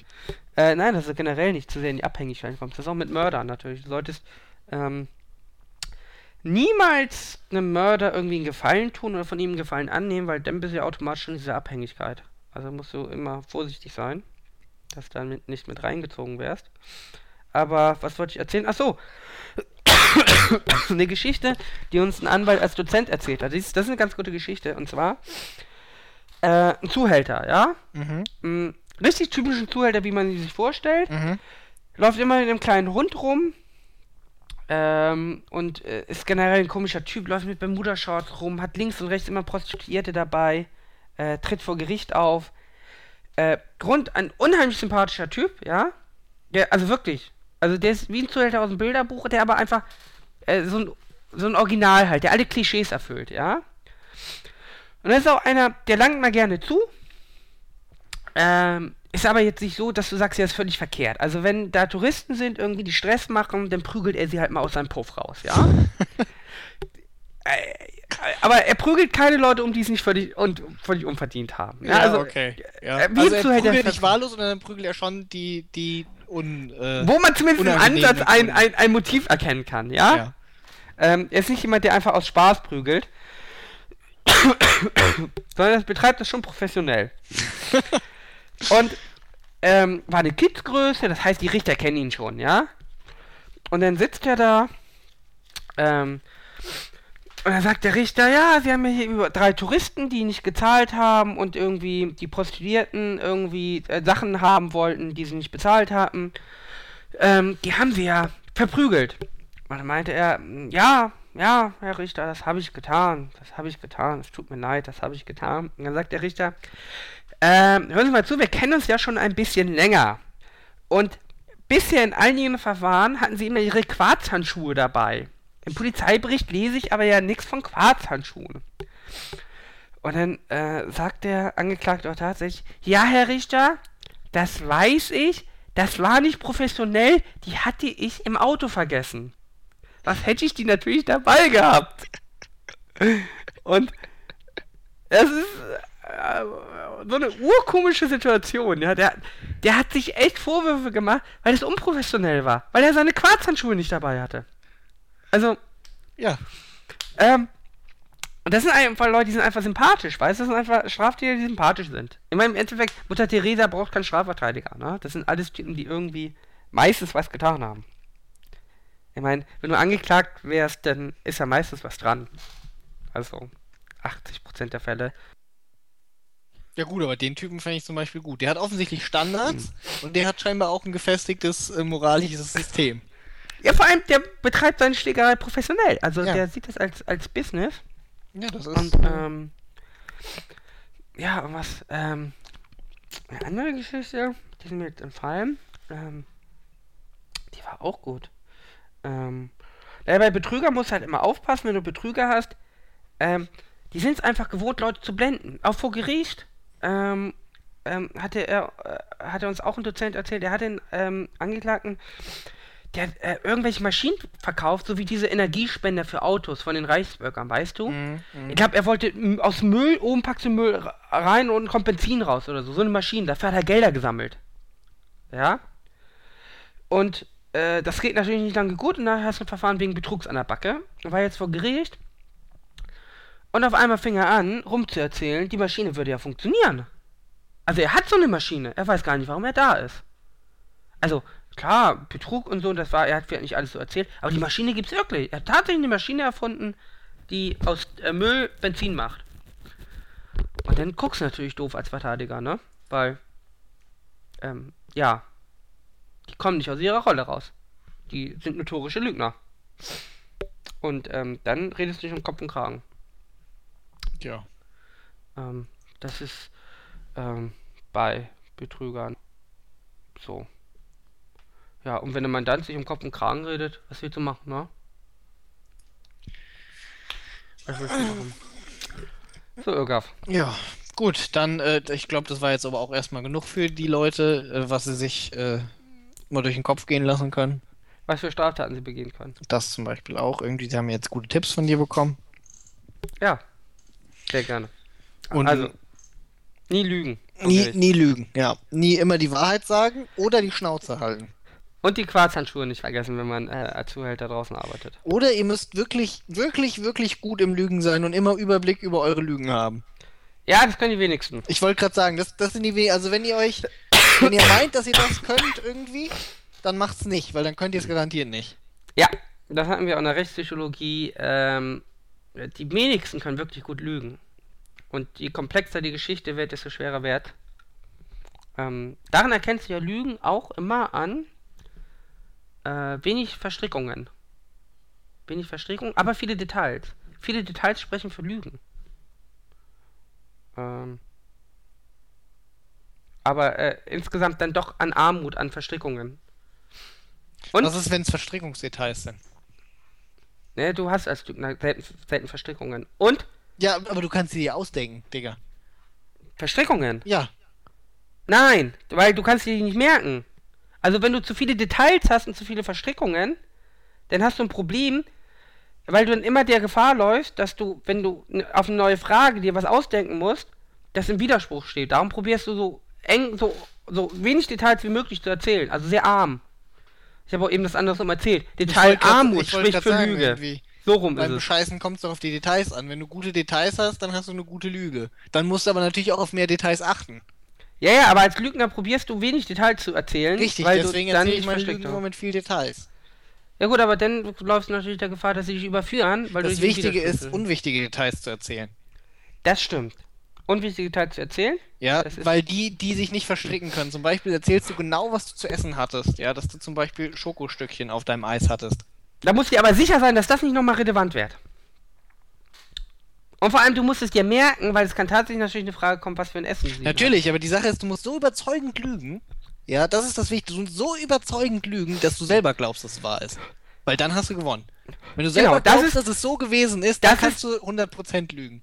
Genau, das ist nämlich das Einzige, wo du auch mit dem aussagepsychologischen Gutachten nicht mehr hinterkommst. Wenn du, wenn, vor allem wenn es äh, durch Suggestivfragen eingetrichtert wurde, wenn der Lügner tatsächlich glaubt, äh, er hat das so erlebt, dann kommst du da quasi nicht hinter. Richtig. Aber noch ein beliebter Trick ist zum Beispiel äh, eine Lügengeschichte. Äh, die meisten Leute können Lügengeschichten nur chronologisch erzählen. Das heißt, du lässt die Geschichte einfach mal rückwärts erzählen. Du kannst eine wahre Geschichte, die dir passiert ist, kannst du relativ gut rückwärts erzählen. Oh Gott. Eine ausgedachte Geschichte kriegst du rückwärts nicht hin. Du kommst ganz häufig durcheinander. Ähm, So, da habt ihr jetzt aber alle noch ein paar Übungen, die ihr machen könnt. Ja? Alle ein paar Übungen. Ja? Detailreiche, aber unwichtige Details. Ja? Rückwärts überlegen, sie zu erzählen. so gut und detailliert euch die Geschichte auch. Er erzählt die nicht nur den anderen, er erzählt die euch. Und dann Und zwar war mehr, das- am, und am besten wirklich auswendig lernen. Ja, nee, auswendig lernen ist schon wieder so eine Sache irgendwie. Du musst sie schon quasi dir selbst erzählen, als hättest du sie irgendwo gelesen. Ja, und wirst jetzt der Romancharakter und dem ist das genauso passiert. Mhm. Und dann erinnerst du dich, wie du dich an eine Geschichte in einem Buch erinnerst. Mhm. Und auch gerne abschweifen. Das ist bei Kindern sehr wichtig. Gerne abschweifen und unwichtige, also wirklich unwichtige Sachen erzählen. Also auch immer gut. Ja, oh Gott, damit haben wir doch eigentlich die perfekte Anleitung zum Lügen Richtig. ähm, vorgebracht. Ja, ich denke, die Leute werden davon profitieren. Ähm, ja, also wenn ich verbrechen. Und äh, Handys wegschmeißen, bevor ihr Straftaten begeht. Ja, das sowieso. Also nicht mit Wer Handys so, irgendwo wer, rumlaufen. wer so blöd sein kann, irgendwie mit seinem Handy zur Straftat und dann, ne? Oh, ich habe letztens wieder ein Mordverfahren gesehen, da waren äh, fünf Aktenordner mit äh, Handystandortungen dabei. Ja, gut, die- die Leute denken halt nicht auf. Wo die Täter halt alle schön mit, ähm, mit den Handys. Ist natürlich auch, wenn du, wenn du es planst, natürlich nur. Also wenn ihr plant, denkt an euer Handy. Wenn du es nicht planst, dann hast du das Handy meistens eh dabei. Ja, im Optimalfall auch das Handy, Außer bitte ich. Nicht, das Handy auch nicht auf der Fahrt zum Tatort ausschalten. Und genau in dieser Zeit von dem Ort bis zum Tatort und wieder zurück, wenn ihr das Handy anschaltet, genau in diese Zeit reicht aus, um dahin zu fahren und den Mord zu begehen und dann wieder weg. Das Handy am besten angeschaltet in ein Taxi packen oder so, eine Runde drehen lassen damit. Ja, Irga, weißt du Bescheid. Ja. Oder zu Hause lassen das Handy. Das Handy in den, in den äh, Kofferraum von Familienmitgliedern legen Hm, zum Beispiel. und dann einfach mal fahren lassen. Ja, dann musst du natürlich dann, dann, dann Alibi kriegst du es ja auch wieder irgendwann. Hm? Du musst natürlich aber dein Alibi auch damit ähm, zusammenbringen. Ja, da musst du dir eine Geschichte erzählen. Ja, dass du auch da am, am Ort warst und ähm, ja. Ja. Gut, Öger, wir machen Schluss. Ja. Wir wollen hier keine Leute zu Straftaten. Nee, wir wollen euch natürlich nicht anstacheln. Nur wenn ihr quasi unberechtigt beschuldigt werdet, äh, dann auch nicht lügen. Ne? Ähm, Aber äh, wenn es vielleicht, weiß ich nicht. Wenn nee, einfach mal die äh, Fresse halten. Als Beschuldigter einfach einmal generell erstmal die Fresse halten. Ja, richtig. Das ist Ja. das Wichtigste, glaube ich. Ja. Das ist ja auch, um zum Abschluss noch, habe ich heute erst gelesen, Verkehrskontrollen. Äh, wenn du ein bisschen was getrunken hast, Ögaf. Und die wollten. Also, du weißt, du hast so Soll viel ich dir von getrunken. meiner letzten Verkehrskontrolle erzählen? Das war, glaube ich, die einzige, Danach. der ich je war. Aber äh, wenn du weißt, du hast ein bisschen zu viel getrunken, ja? Also du bist zumindest, sagen wir mal, du bist dir nicht ganz sicher, ob du diese 0,5 Promille nicht überschreitest, ja? Äh, dann ist es auf die Frage, ob du einen Atemalkoholtest machen möchtest, ja? Ja zu sagen, immer dumm. Sondern, äh, du kannst dadurch nichts gewinnen. Weil, äh, also du kannst ja darauf, äh, das Einzige, wo du gewinnen kannst, ist der Atemalkohol-Ding, ist äh, irgendwie defekt und gibt einen zu tiefen Wert aus und die lassen dich fahren. Das wird in den seltensten Fällen der Fall sein. Ähm, das heißt, du pustest dann und dann nehmen sie dir Blut ab. Wenn du aber einfach sagst, du pustest nicht, dann muss der Polizist immer noch entscheiden, ob er dich zur Blutabnahme äh, mitnimmt oder halt nicht. Und da kannst du tatsächlich Glück haben, dass er dich einfach weiterfahren lässt. Und wenn du verloren hast, äh, musst du eh zur Blutprobe. Ja, ähm, Blut, Blutabnahme ist, äh, ne? Das kam auch in meiner letzten, wie gesagt, schon ein bisschen her. Ich bin ja ein Dorfkind, ne? Wie wir wissen. Ähm, und deswegen habe ich nicht so viel Kontakt zur Polizei. Und deswegen, die Polizei ist ja nur aus, äh, meistens bei so Verkehrskontrollen oder so, ich sag mal vorsichtig, eher reserviert. Ja. Sie hat nicht immer mit netten Menschen zu tun. Aber weil ich ja nun mal ein sehr netter Mensch bin und die sind dann so gemein zu mir, das finde ich dann nicht gut. Da wäre ich auch gemein. Und äh, die letzte Polizeikontrolle, also erstmal fahre ich da rein irgendwie, das war oben bei uns an der Uni. Ja, und ich glaube, sie haben irgendwie einfach gesucht nach Leuten, die zu viel gekifft hatten letzte Nacht oder so oder besoffen waren Da waren sie bei dir genau richtig. oder Drogen. Ja, so der Witz war irgendwie, ich war, war 8 Uhr Uni, irgendeine BWL-Vorlesung, ich war um 4 Uhr ins Bett gegangen, ja. Das heißt, ich sah entsprechend aus. So, dann bin ich da hochgefahren irgendwie, es fing schon gut an. Mein Auto, das, da hatte ich noch irgendwie meinen alten Peugeot, äh, meine Fahrertür ging nicht auf. Ich musste immer über die Beifahrertür einsteigen. So, glücklicherweise war es an dem Tag arschkalt und ich machte so das Rollo runter, also kurz Rollo, ich mach Das die Rollo. Scheibe runter, ja. Und dann war da der Polizist irgendwie und meint so, ja, Führerschein, Fahrzeugpapier habe ich ihm alles gegeben, war alles okay. Und dann äh, meint er so, ja, hier, äh, Sie sehen aber ganz schön kaputt aus. Das hat er zu dir gesagt. Ja, ich paraphrasiere das irgendwie. Okay. Er meinte irgendwie, meine Augen sehen aber ganz schön gerötet aus. Da habe ich ihm gesagt, ich habe drei Stunden geschlafen. Und, ähm, Das war schon der erste Fehler, ne? nee, das war gar nicht so schlimm. Auf jeden Fall meinte er, ich soll mal aussteigen irgendwie. Er wollte mir mal, er wollte mal Tests machen. Und da habe ich gesagt, ja, hier, alles klar, meine Tür ist zugefroren. Ich steige auf der Beifahrerseite aus. Ähm, bin ich auf der Beifahrerseite ausgestiegen und dann hat der Mann mir auch noch mit seinem blöden Licht voll ins Gesicht geleuchtet. Voll zweimal in die Augen rein. Und dann hat er gesagt, ich soll nicht blinzeln. Und dann habe ich mir gedacht, ich leuchte dir auch gleich mal mit meiner Taschenlampe ins Gesicht und sag, du sollst nicht blinzeln. Das habe ich mir nur gedacht, weil das sagt man ja nicht. Das bisschen mit Taschenlampe doof meinst du Penis. nee, meinte ich schon irgendwie Taschenlampe. Okay. Ich habe eine Taschenlampe im Auto gehabt. Damals. Weiß auch nicht ganz warum. Vielleicht im Dunkeln kann Das ist sehr merkwürdig, aber ja. Naja, auf jeden Fall hat er das gemacht irgendwie und er war sich nicht überzeugt, dass ich nicht irgendwelche Drogen genommen habe. Und dann habe ich auch gesagt, er soll doch irgendwie seinen Test machen. Wäre mir doch egal. Wird er nur Zeit mit verschwenden im Labor. Er war nicht angepisst genug davon, scheinbar irgendwie, um, äh, Kostet ja um, auch Geld. um, ja eben, um ihn machen zu lassen. Kostet ja auch Geld. Nee, aber es gibt ja diese freiwilligen Schnelltests. Im Endeffekt, gewinnen kannst du dadurch nicht viel. Also, also, also außer du bist dir sicher, dass da nichts ist. Ja, ich bin mir ja sicher gewesen, dass da nichts ist. Von daher, Ja, dann kannst du natürlich mir so konnte ja nichts machen. passieren. Wenn du dir aber nicht so sicher bist, ja, dann solltest du das immer verweigern. Ja, das Problem ist ja, das fängt ja schon an. Kinder, nehmt keine Drogen, dann könnt ihr euch immer sicher sein. Ja. Oder ihr nehmt einfach Drogen und hofft einfach darauf, dass ihr nicht zur Blutprobe äh, geschickt werdet. Oder ihr wohnt halt auf dem Dorf, dann könnt ihr eh so viele äh, Drogen nehmen, wie ihr wollt. Und Äh. immer widersprechen. Das kann ich noch erzählen. Immer widersprechen. Nie freiwillig, auch bei einer Hausdurchsuchung, nie freiwillig. Hätte ich Nie- also nicht aussteigen sollen. Ähm, ähm, das Problem ist schon, Also auf der ich, Linie gehen oder in die Taschenlampe hier reingucken und nicht blinzeln. ja. Ähm, hätte ich zu dir gesagt, solltest du nicht machen. Solltest du nicht machen. Warum? Im Nachhinein hätte ich das auch nicht gemacht. Das war nämlich sehr irritierend. Ja, würde ich sagen, nein. Also, in der Situation handelt man ja immer anders, als man das. Ich war ehrlich gesagt froh irgendwie, dass er mir keinen Strick aus meiner Tür drehen wollte. Ja, und Und generell. ich wäre froh gewesen, wenn die Tür das einzige, was in dem Du Auto willst ganz die ja auch- gewesen Du wäre. willst sie ja auch nicht provozieren, ihre Arbeit erschweren, aber im Endeffekt ähm, hättest du natürlich das Problem haben können, dass wenn du jetzt da reinblinzelst und deine Pupillen sind so weit, Mhm. dass die dich tatsächlich zur Blutprobe mitnehmen auf die Wache. Ja, er Und war du ja quasi, er war ja sehr geneigt, das zu tun. Ja, und dann bist du irgendwie zwei Stunden mal los, hast Blut los und hast einfach mal deinen halben Tag verkackt. Na gut, aber vielleicht krieg ich ein Brötchen, wie wenn ich beim Roten Kreuz Blut Äh, glaube ich nicht, dass du ein Brötchen bekommst. Das wäre aber schon sehr unhöflich. So unhöflich würde ich die Polizei bei uns nicht einschätzen. Du kannst froh sein, wenn du irgendwie einen Stuhl bekommst. Ähm, Was? Ara, bitte.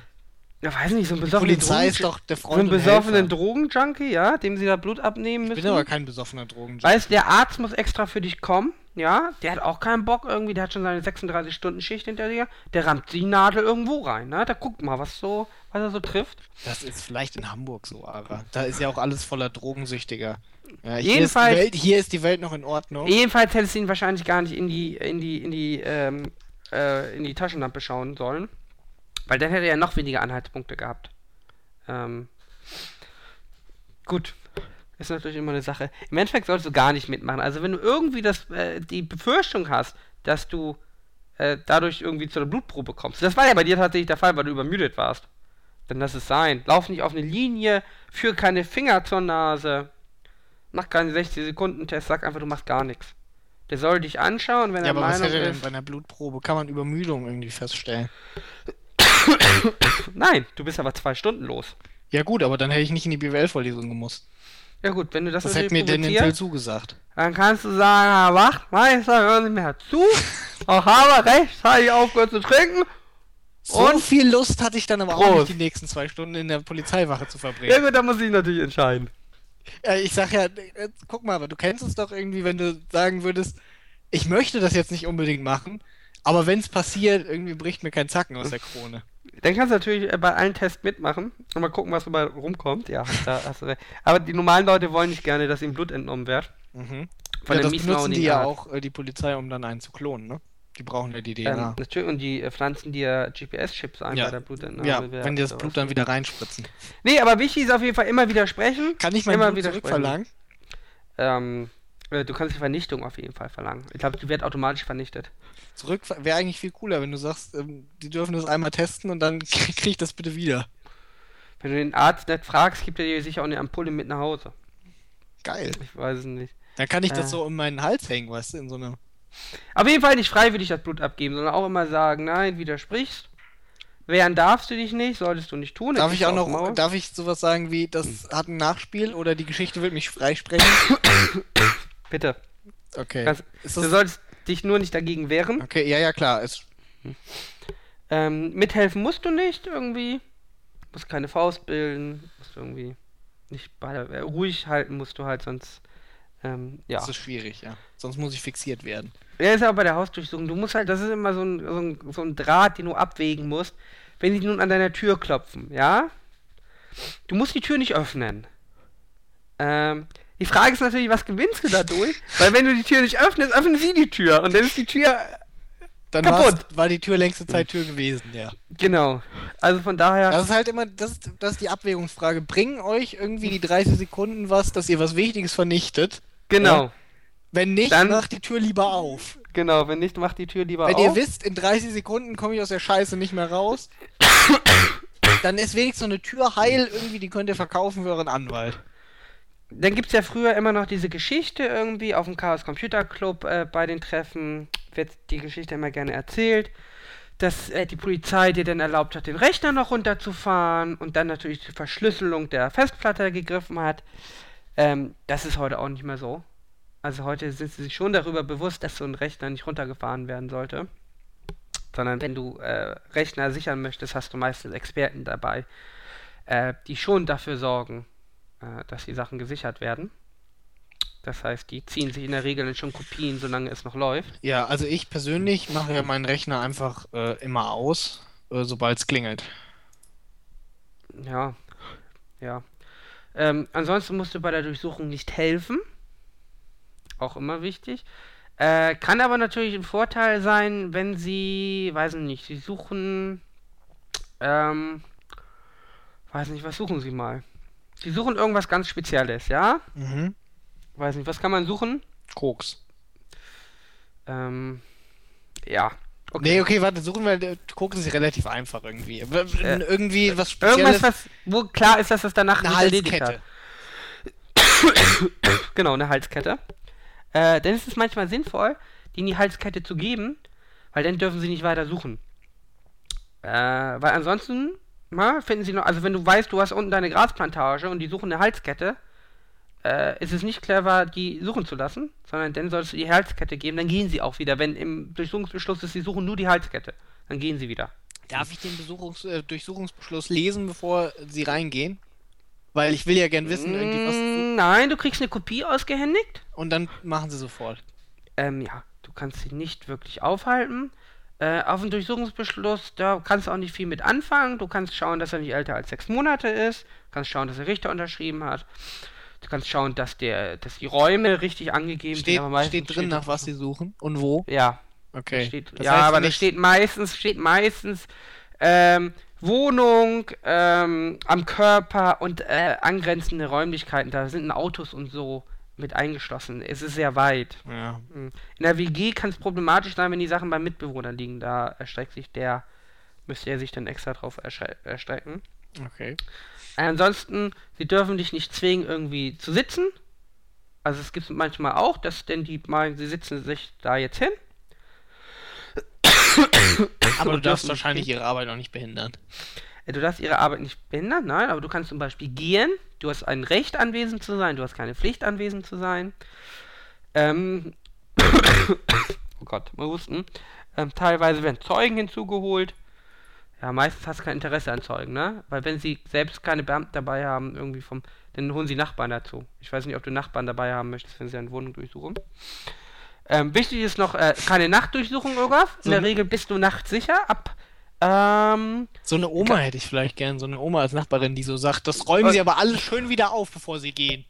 Ja, äh, keine Nachtdurchsuchung in der Regel, außer bei Gefahrenverzug. Das, äh, je nach, im Sommer ist, fängt das später an als im Winter.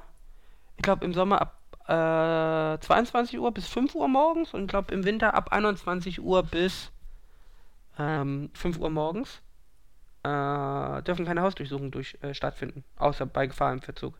Nice. Ähm, in der Regel stehen sie um 5 Uhr morgens bei dir vor der Tür. Äh, weil da sind die Leute in der Regel noch da. Und die Ja. wollen dich ja meistens anwesend haben. Ähm, ja.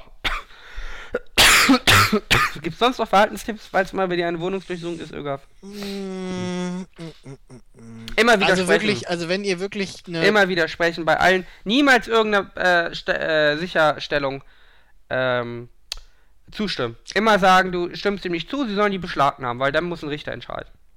Also wenn ihr eine Festplatte habt irgendwie, mit wirklich kranken Scheiß drauf, ne?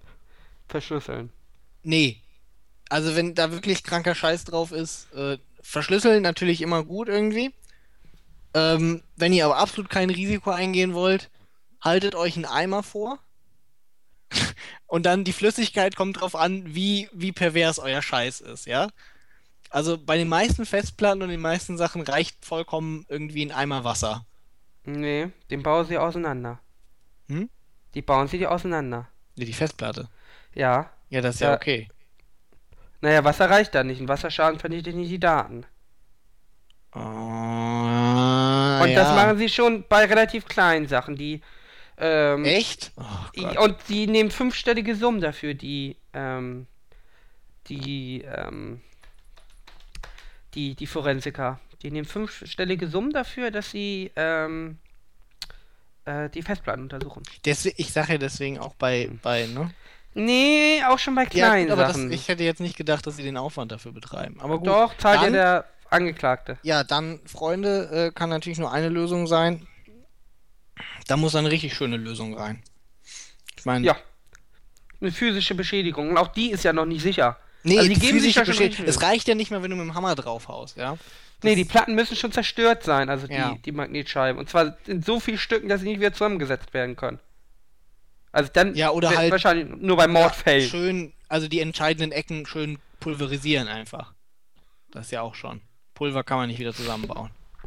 Ja, weil äh, ich habe in der Akte gelesen, da war eine Platte, äh, Platte, die ist seit 13 Jahren defekt. Da haben sie noch Daten ausgelesen von. 13 Jahre alte Festplatte. Ja gut, das Alter ist ja nicht so relevant irgendwie. Klar, Defekte Dinger- Festplatte. Ja, klar, Also- können die immer defekt sein irgendwie, aber du kriegst ja trotzdem noch irgendwie äh, Daten raus. Ja, Das aber bei Festplatte- Wasserschaden, Wasserschaden zerstört ja auch nur die Mechanik, äh, die Elektronik. Äh, ja. Was, ja, und genau der gleiche Zustand ist ja bei einer defekten Platte. Ja, das ist richtig, aber Also äh, von daher, das äh, hält keinen ab. deswegen sage ich ja auch irgendwie bei kleineren Sachen, ehrlich gesagt, wenn ihr, weiß ich nicht, Ja, die Nacktbilder eurer Freundin rumgeschickt habt irgendwie und sie ist schon eure Ex-Freundin und sie war damit nicht so einverstanden. Gut, ja gut, wenn das kleinere Sachen für dich sind, dann äh, da würden sie den Aufwand wahrscheinlich nicht betreiben. Ja, siehst du, ja, was sollen denn sonst kleinere Sachen sein? Also ich dachte jetzt an äh, wenige kinderpornografische Bilder oder Wenige Kinder. Ja gut, also bei kinderpornografischen Bildern würde ich ein bisschen mehr aufpassen. Äh, ja, gut, oh, gut, das siehst du, ja, das habe ich jetzt als etwas. Äh, die anderen Sachen sind ja Bagatellen. Ja, eben, deswegen ja. Äh, ich habe natürlich jetzt auch von der Range gedacht von Mord an, ne? Also bei Mord. Ach so. Ja, Bei bei Mord, Mord, äh, äh, puzzeln sie dir auch die Festplatte wieder zusammen, wenn die zerstört ist. Richtig, deswegen bei Mord irgendwie, äh, da wäre ich sowieso. Mh, da hätte ich, wenn ich den Mord gemacht hätte, kannst du den PC einfach verbrennen. Obwohl, nee, Äh. reicht die Festplatte. Der Rest muss ja. Der Rest kann ja ruhig bleiben. Kannst ja nochmal benutzen, ne? Nee, kommt darauf an, wie gut das Verfahren lief, ne?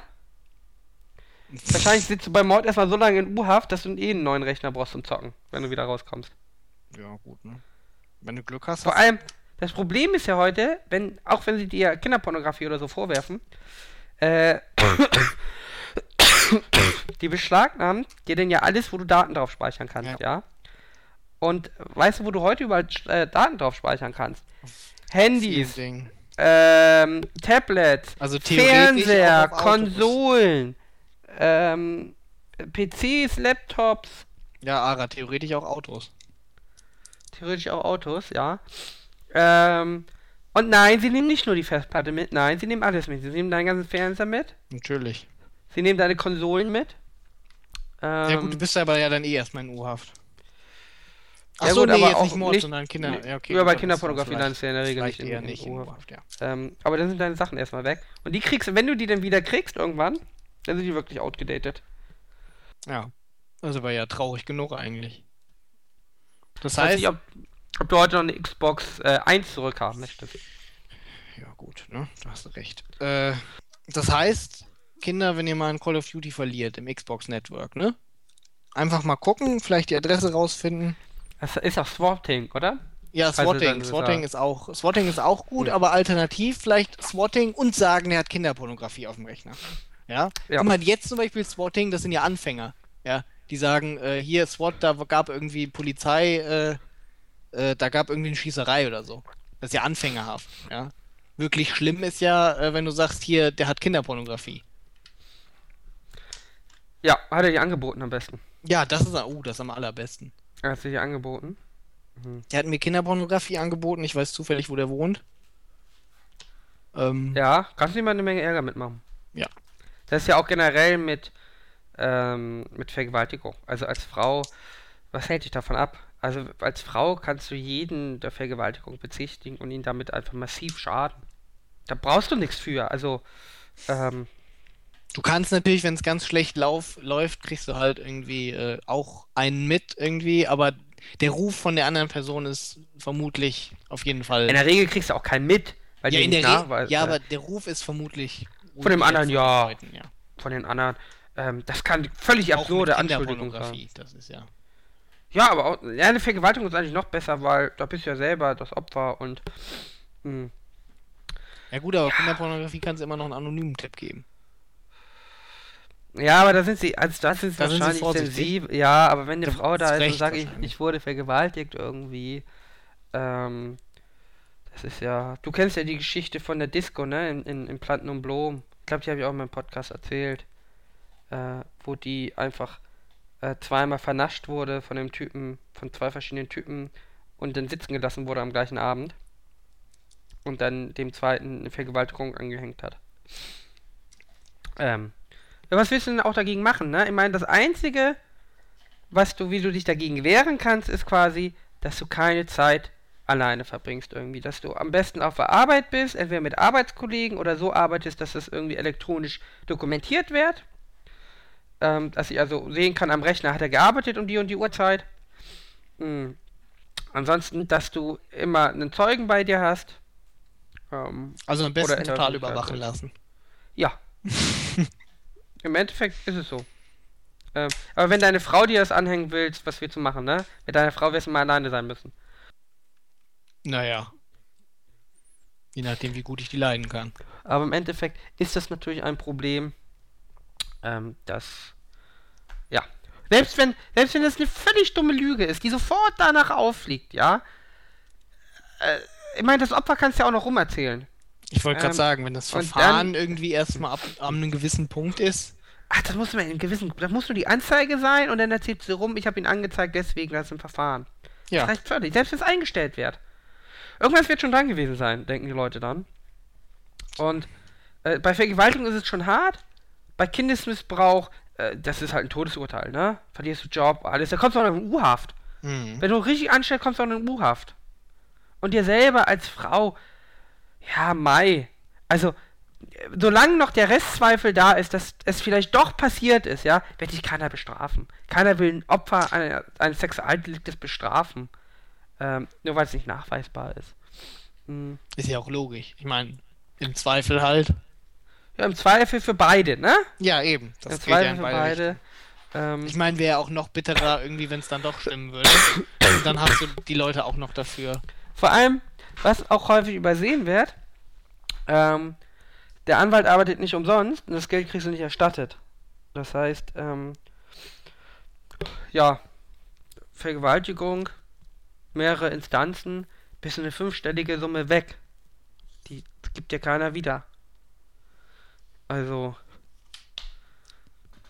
ne, ist natürlich auch, ähm, hast da Mandanten, die sagen, sie haben kein Geld mehr irgendwie. Was, äh, ja. Ja, die Anwaltsrechnung muss bezahlt werden. Ne? Dann hast du nachher deinen Freispruch, hast aber Anwaltsrechnung von 5000 Euro. Ja. Kannst du Privatinsolvenz erstmal gehen. Kannst du Privatinsolvenz gehen. Das äh, Gericht sagt, naja, wenn du einen Anwalt nimmst, ja. Gut, bei schweren Vorwürfen hast du einen Pflichtverteidiger, äh, da wird zumindest ein Teil gezahlt vom Staat dann. Ähm, aber bei vor allem kleineren Sachen, so, äh, also kleinere Sachen, in Anführungszeichen hier, Kinderpornografie, wo es kein Fall ist der notwendigen Verteidigung, sagen sie, naja, sie haben ja einen Freispruch bekommen, den hätten sie auch bekommen, wenn sie keinen Anwalt gehabt hätten. ähm, brauchten sie also nicht, war also ihr Privatvergnügen. Tja. Und dann sitzt du auf mehrere tausend Euro Anwaltskosten. Und das nur, weil irgendjemand. Du kannst natürlich dann von der Anzeigenerstatterin probieren, das Geld zurückzufordern. Da du ihr aber sicher nicht nachweisen kannst, dass das alles nicht so war, ähm, bleibst du auf dem Geld sitzen und ähm, ja, bist der Gefickte, ne? So, das heißt, wenn jemand anschwärzen wollt, achte darauf, dass das nicht die dümmste aber, Anschwärzung aller Zeiten ist.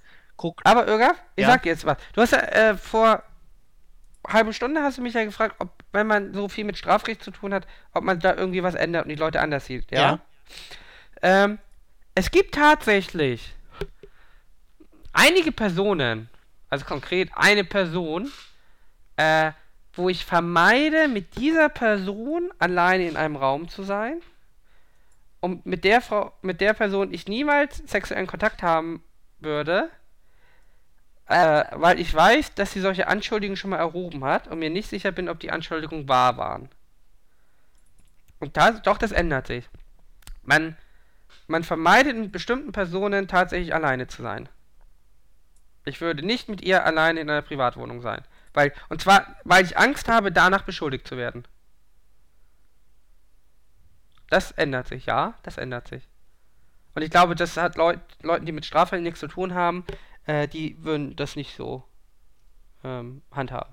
Ich weiß nicht, ob du Personen kennst, mit denen du deswegen nicht äh, alleine sein möchtest. Ich kenne keine Person, ehrlich gesagt, äh, wo die diese An äh, ich kenne keine Person, die irgendwie vergewaltigt wurde. Mutmaßlich. Auch nicht mutmaßlich. Ja. Ähm, nee, aber auch schon vorher.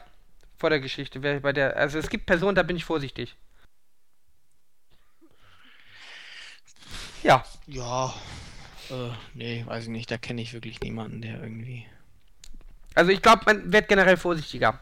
Auch bei eBay und so, eBay Kleinanzeigen und so. Äh, ja, da bin ich sowieso schon vorsichtig. Aber da ist man generell vorsichtig. Ja, aber das kommt immer drauf an. Irgendwie. Es gibt Leute, die sind da so gar nicht. Die gehen direkt irgendwie auch jedes, weiß ich nicht, jede neue, jede neue Austausch-App oder sonst irgendwas wird direkt äh, erstmal probiert. Und es gibt halt Leute, die sind da ein bisschen konservativer.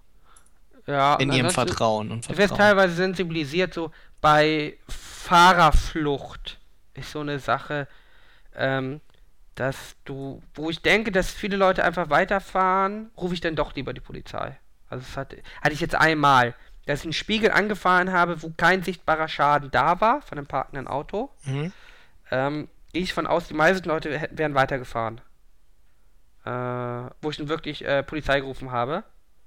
Ähm, wo kein Schaden sichtbar war, wo ich dann aber sicher war, wenn irgendjemand da ist, der einen Schaden melden sollte, ich nicht wegen Fahrerflucht dran bin, weil das äh, ja wirklich unangenehm wird. Mhm. Was ist, wenn ich einen Zettel hinterlasse? Was? Was, wenn ich einen Zettel hinterlasse? Bringt dir gar nichts. Hm. Du musst ja warten, bis jemand kommt, der deine Personalien annimmt und wenn nicht, musst du äh, Zettel Polizei. ist ja auch ein bisschen unzuverlässig, den kann ja einer geklaut haben. Genau, der kann auch wegwehen. Also du hast, du hast eine Wartepflicht, du musst warten. Wie lange? Das kommt auch an, wo. Also nachts um eins äh, musst du fünf Minuten warten, weil nicht damit zu rechnen ist, dass nachts um eins jemand kommt. Mhm. Ähm, beim Supermarktparkplatz musst du lange warten, wahrscheinlich eine Stunde, bis der Einkauf beendet ist, weil da sehr wahrscheinlich davon ausgegangen werden kann, ähm, dass, dass jemand der nächsten Stunde rauskommt. Okay, einfach genau. in der Straße in der Stadt. Sagen, sagen ähm, wir mal, wohnen. Also äh, ist unter, aber eine halbe Stunde würde ich immer warten. Mhm. Gut. Und danach darfst du dich zwar entfernen, musst es aber direkt der Polizei mitteilen, wobei das heute mit Handys wahrscheinlich bedeutet, dass du sofort die Polizei anrufst. Ähm, in der Großstadt bedeutet das, ein Streifenwagen kommt. Äh, auf dem Dorf kann es tatsächlich sein, äh, dass sie sagen, du sollst mal zur Polizeiwache kommen und deine Personalien aufgeben. Äh, in der Großstadt kommt aber quasi immer ein Streifenwagen und schaut sich die Sache dann an vor Ort. Direkt kann ich zur Polizeiwache fahren. 20 Was? Kilometer weg. Ähm, vielleicht reicht Ihnen das auch telefonisch. Auf dem Dorf. Ich weiß es nicht. Ich kenne es nur von der, äh, in der Praxis, nur in der Großstadt. In der Großstadt kommt dann ein Streifenwagen. Und, ähm, Auf dem Dorf wahrscheinlich auch, die haben ja eh nichts zu tun. ja, aber weil es so weit weg ist, ich weiß nicht, ob Sie dafür ein, äh, für, ein- für eine Kommt drauf an, ob sie Lust auf einen Roadtrip haben. Ja. Gut. Ja. Und, apropos, ähm, das musst du machen. ja, apropos halbe Stunde, weißt du, was wir von einer halben Stunde machen wollten? Ja, wir wollten Schluss machen, Irgab. Aber wir haben ja noch informativ Ja, äh, richtig, Sachen gemacht. deswegen äh, Ähm, sind wir jetzt durch mit der Information. wir sind durch mit Informationen. Ja. Ja. Vielleicht noch was zum Thema Passwörter irgendwie rausgeben, Verschlüsselung oder sowas? Ähm, ja, können wir noch ganz kurz machen. Äh, grundsätzlich müssen Passwörter nicht rausgegeben werden. Ähm, das ist äh, für, für iPhone 5S und äh, iPhone 6 äh, sehr schön. Ich liebe mein neues iPhone. Ne? Ich habe drei Tage Akkulaufzeit mit dem iPhone 6 Plus, wollte ich nur mal gesagt haben. Äh, ist natürlich Touch ID ist richtig geil. Äh, keine Passcodes mehr eingeben. Ähm, Touch ID hilft gegen äh, Diebe, weil die in der Regel deinen Fingerabdruck nicht bekommen. Ich weiß, unter Laborbedingungen kann man die Fingerabdrücke von den Displays runterziehen äh, und dann auf Gummi ziehen und ab, aber in der Praxis ähm, wird keiner den Touch ID in der freien Wildbahn knacken können. Ähm, wenn du natürlich Daten auf deinem Handy drauf hast, die für die Ermittlungsbehörden interessant sind, dann solltest du kein Touch ID aktivieren, weil ein Passwort kriegen sie nicht raus. Vor allem beim iPhone, ähm, ab dem iPhone 4 hast du eine Ar- Hardware-Verschlüsselung. Seit iOS 8 ähm, ist es ja mit deinem PIN-Code verschlüsselt, das heißt, es ist quasi äh, nicht zu entschlüsseln. Äh, wenn du natürlich Touch-ID hast, äh, die Ermittlungsbehörden kommen natürlich an deinen Fingerabdruck dran und können dann natürlich auch das Handy damit entschlüsseln. Also, ähm, ja, da muss natürlich. Und äh, Passwörter natürlich, es geht um Länge, ne? Es wird ja fälschlicherweise immer so getan, als käme es bei Passwörtern darauf an, ähm, dass du da äh, Groß- und Kleinschreibung, Sonderzeichen, Ziffern hast und so. Ähm, das ist eigentlich scheißegal. Ein sicheres Passwort ist, steht nicht im Wörterbuch Und, ist lang, einfach richtig. lang. Weil, äh, wenn du irgendwie Zahlen Du hinzu addierst, hast du einfach überall zehn Kombinationen mehr. Wenn ich aber äh, zwei Buchstaben mehr dranhänge, äh, Milliard, äh, milliardenfacht sich die Wahrscheinlichkeit, ja. Richtig. Theoretisch, sage ich mal, irgendwie ist es äh, so, dass du natürlich auch, weiß ich nicht, acht Wörter, die du kennst, aneinander hängen kannst. Der Witz ist aber ja, das funktioniert gut und normalerweise wird kein Wörterbuch jede Wortkombination drin haben, weil sich das ja natürlich auch potenziert direkt. Mhm. Ja? Aber selbst jede Wortkombination aufzuschreiben in einem Wörterbuch, sagen wir mal bis irgendwie fünf Wörter hintereinander, äh, wäre immer noch einfacher als Brute Force bei einem so langen Passwort. Das heißt einfach lange Zufallsketten. Fertig. Äh, Verschlüsselung, Ja, ich habe auch bei, bei wichtigen Daten habe ich äh, über 20 Stellen. ja, so viele. Normalerweise brauchst du viele nicht mal. Bis Nee, ab, ab 8 wird es äh, langsam schon Ja, mit Brute Force das geht ja ganz schön. angenehm. Also ab 8 wird es schon und dann wird es auch mit jeder Stelle immer schlimmer. Ja. ja. Also sag ich mal so zwölf Stellen oder so. Ähm, Verschlüsselung, ja, darauf achten, dass es eine vernünftige Verschlüsselung ist. Das heißt, dass sie nicht irgendwie äh, mit Tricks schon teilweise geknackt ist. Oder zumindest äh, komplett geknackt. Das heißt, irgendwie, ähm, diese Verschlüsselung ist nicht sicher, weil es irgendwie äh, in der Verschlüsselung selbst äh, bei den mathematischen Prozessen ein Problem gibt, den man irgendwie ausnutzen kann, um entweder die Möglichkeiten enorm zu verringern oder ähm, komplett äh, das rauszufinden. Äh, ja, da gibt es auch immer wieder. Außerdem hängt es natürlich auch immer von der Software drauf ab, ne? dass man natürlich auch im Hinterkopf bewahren muss, dass Richtig. so. Richtig, dass Backdoors eingebaut werden können bei vielen Sachen. Wer die was war Software letztens? hergestellt hat? TrueCrypt irgendwie nicht letztens? Die äh, haben eingestellt, man weiß immer noch Richtig, nicht so die haben genau eingestellt warum. und eine neue Version irgendwie rausgebracht. Eine letzte irgendwie, wo man, äh, wo das alles sehr mysteriös war und man vermutete, dass die neueste irgendwie. Äh, Genau, dass man die Eine Backdoor hat. Version nutzen soll.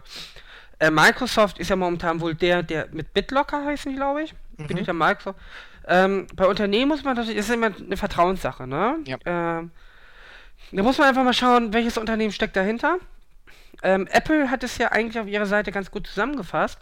Ähm, bei Unternehmen wie Apple oder Microsoft ähm, das sind Unternehmen und aber auch Amazon sind Unternehmen, die machen mit deinen Daten kein Geld, sondern die machen Geld mit äh, Hardware, Softwareverkäufen oder mit Handelswaren. Das heißt, die sind gar nicht darauf angewiesen. Bei so Unternehmen wie Facebook und Google hast du natürlich das Problem, die machen tatsächlich mit deinem, mit deinem, mit deinen Daten Handel. Ähm, da muss man natürlich gucken, auch äh, welche Motivation hat das Unternehmen dahinter, äh, die Daten wirklich zu sichern. Ich meine, Google hat ein Interesse daran, deine Daten auszuwerten, Facebook auch, weil nur so machen sie Geld. Ähm, Apple, Microsoft und Amazon können sich leisten, tatsächlich, äh, wenn sie wollen, ne? Wenn sie Ja. nicht wollen, natürlich auch nicht. Es kommt immer auf die Kraft an, die sie pusht. Irgendwie bei Microsoft, Ja. Apple und Amazon würde ich nie ausschließen wollen, dass die nicht eine Backdoor für die NSA haben. Genau, das kannst du nie ausschließen.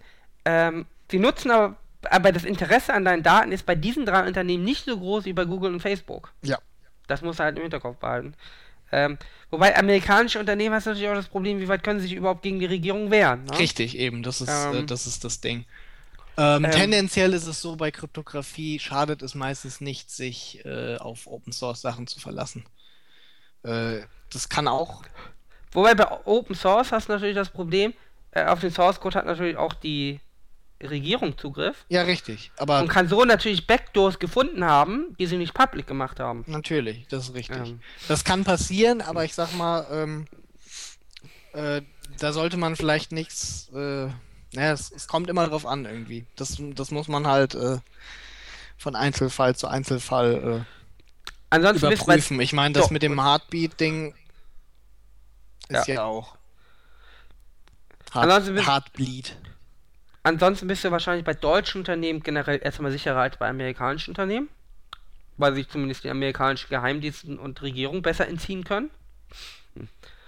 Ähm, da ist ja auch bei Outbank jetzt äh, die Banking-Software natürlich ein großer Vorteil, dass, äh, dass sie ein deutsches Unternehmen sind.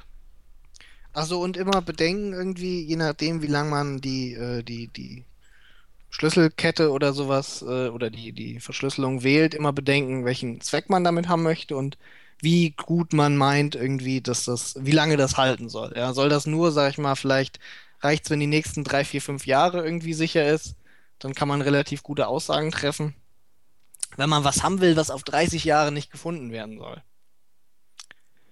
Ähm, dann muss man sich da sehr, sehr viel mehr Gedanken drüber machen, weil alleine durch so Sachen wie ähm, Quantencomputer, die vielleicht in den nächsten 30 Jahren entwickelt werden könnten, mal irgendwie endlich zur Marktreife, Mhm. äh, wird Verschlüsselung dann sowieso nochmal komplett auf den Kopf gestellt werden.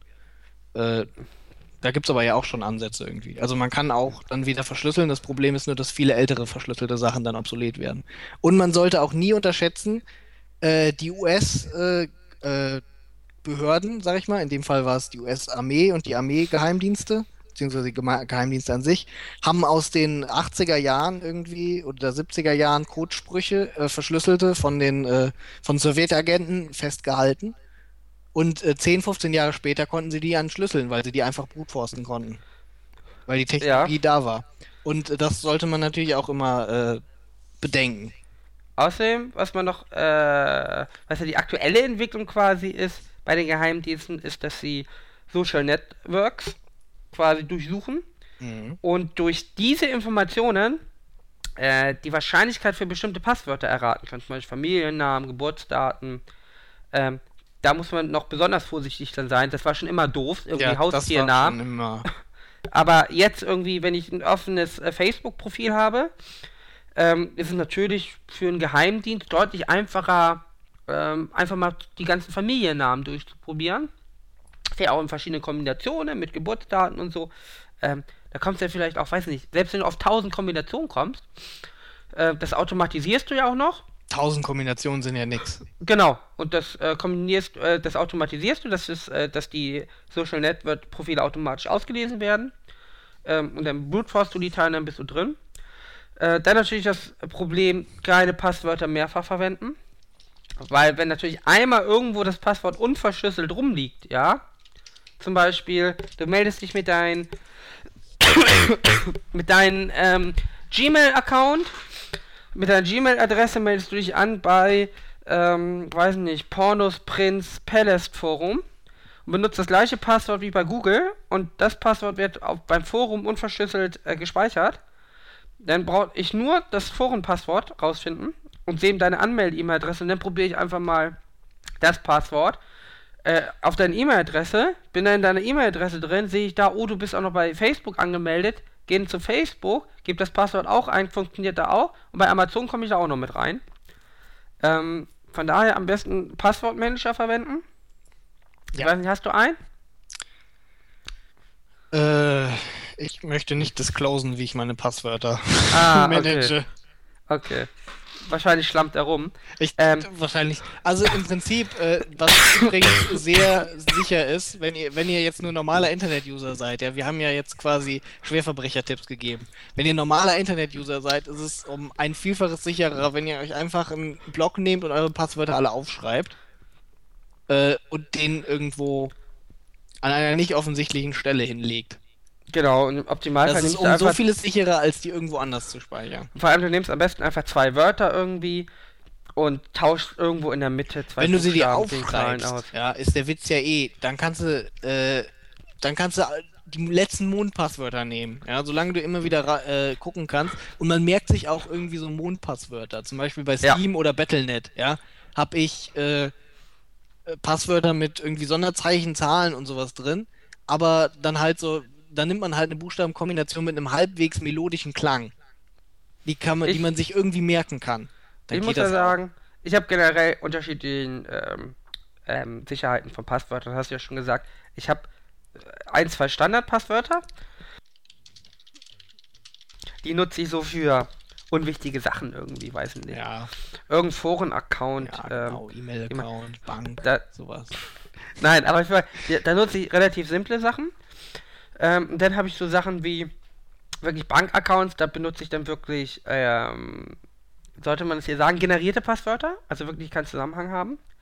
Ähm, ja, aber das kannst du ja auch, also das kannst du ja auch manuell im Code aber Vor allem die Bank, äh, Bank ist ja meistens gar nicht so unsicher.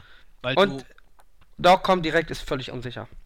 Nee, ich meine jetzt, weil du, ähm, naja, okay, gut. Man in the Middle Dinger sind natürlich immer gefährlich. Außerdem gibt es teilweise Banken, die lassen nicht nur einen vierstelligen PIN als Passwort nehmen. Ja gut, aber das ist ja, das ist ja nur insofern schlimm, als man äh, physisch vielleicht nochmal was extra braucht. Zum Beispiel die Karte.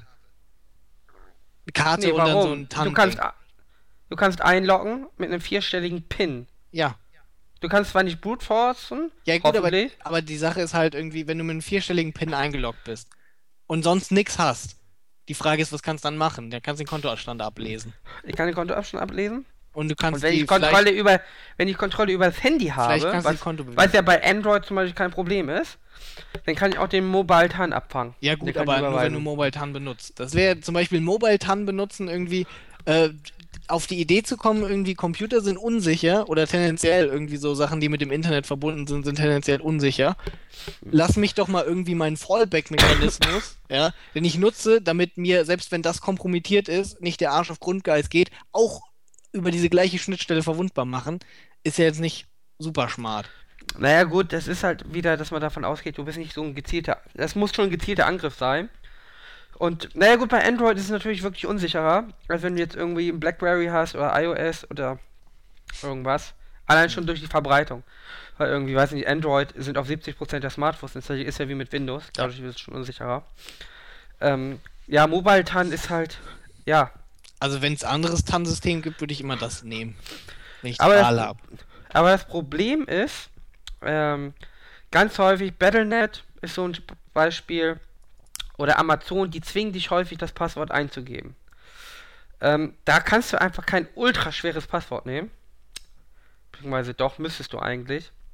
Ähm, aber da neigt man natürlich dazu, das Passwort gebe ich häufig ein, das gebe ich teilweise viermal die Woche ein. Ja. Dass ich da eins nehme, was ich mir leicht merken kann. Ein Passwort, was ich mir leicht merken kann, ist häufig ein Passwort, was leicht zu erraten ist. Das Dumme ist ja irgendwie, aber das ist ja eigentlich vollkommen falsch, weil was, was ich ja. viermal in der Woche eingebe, das merke ich mir irgendwann.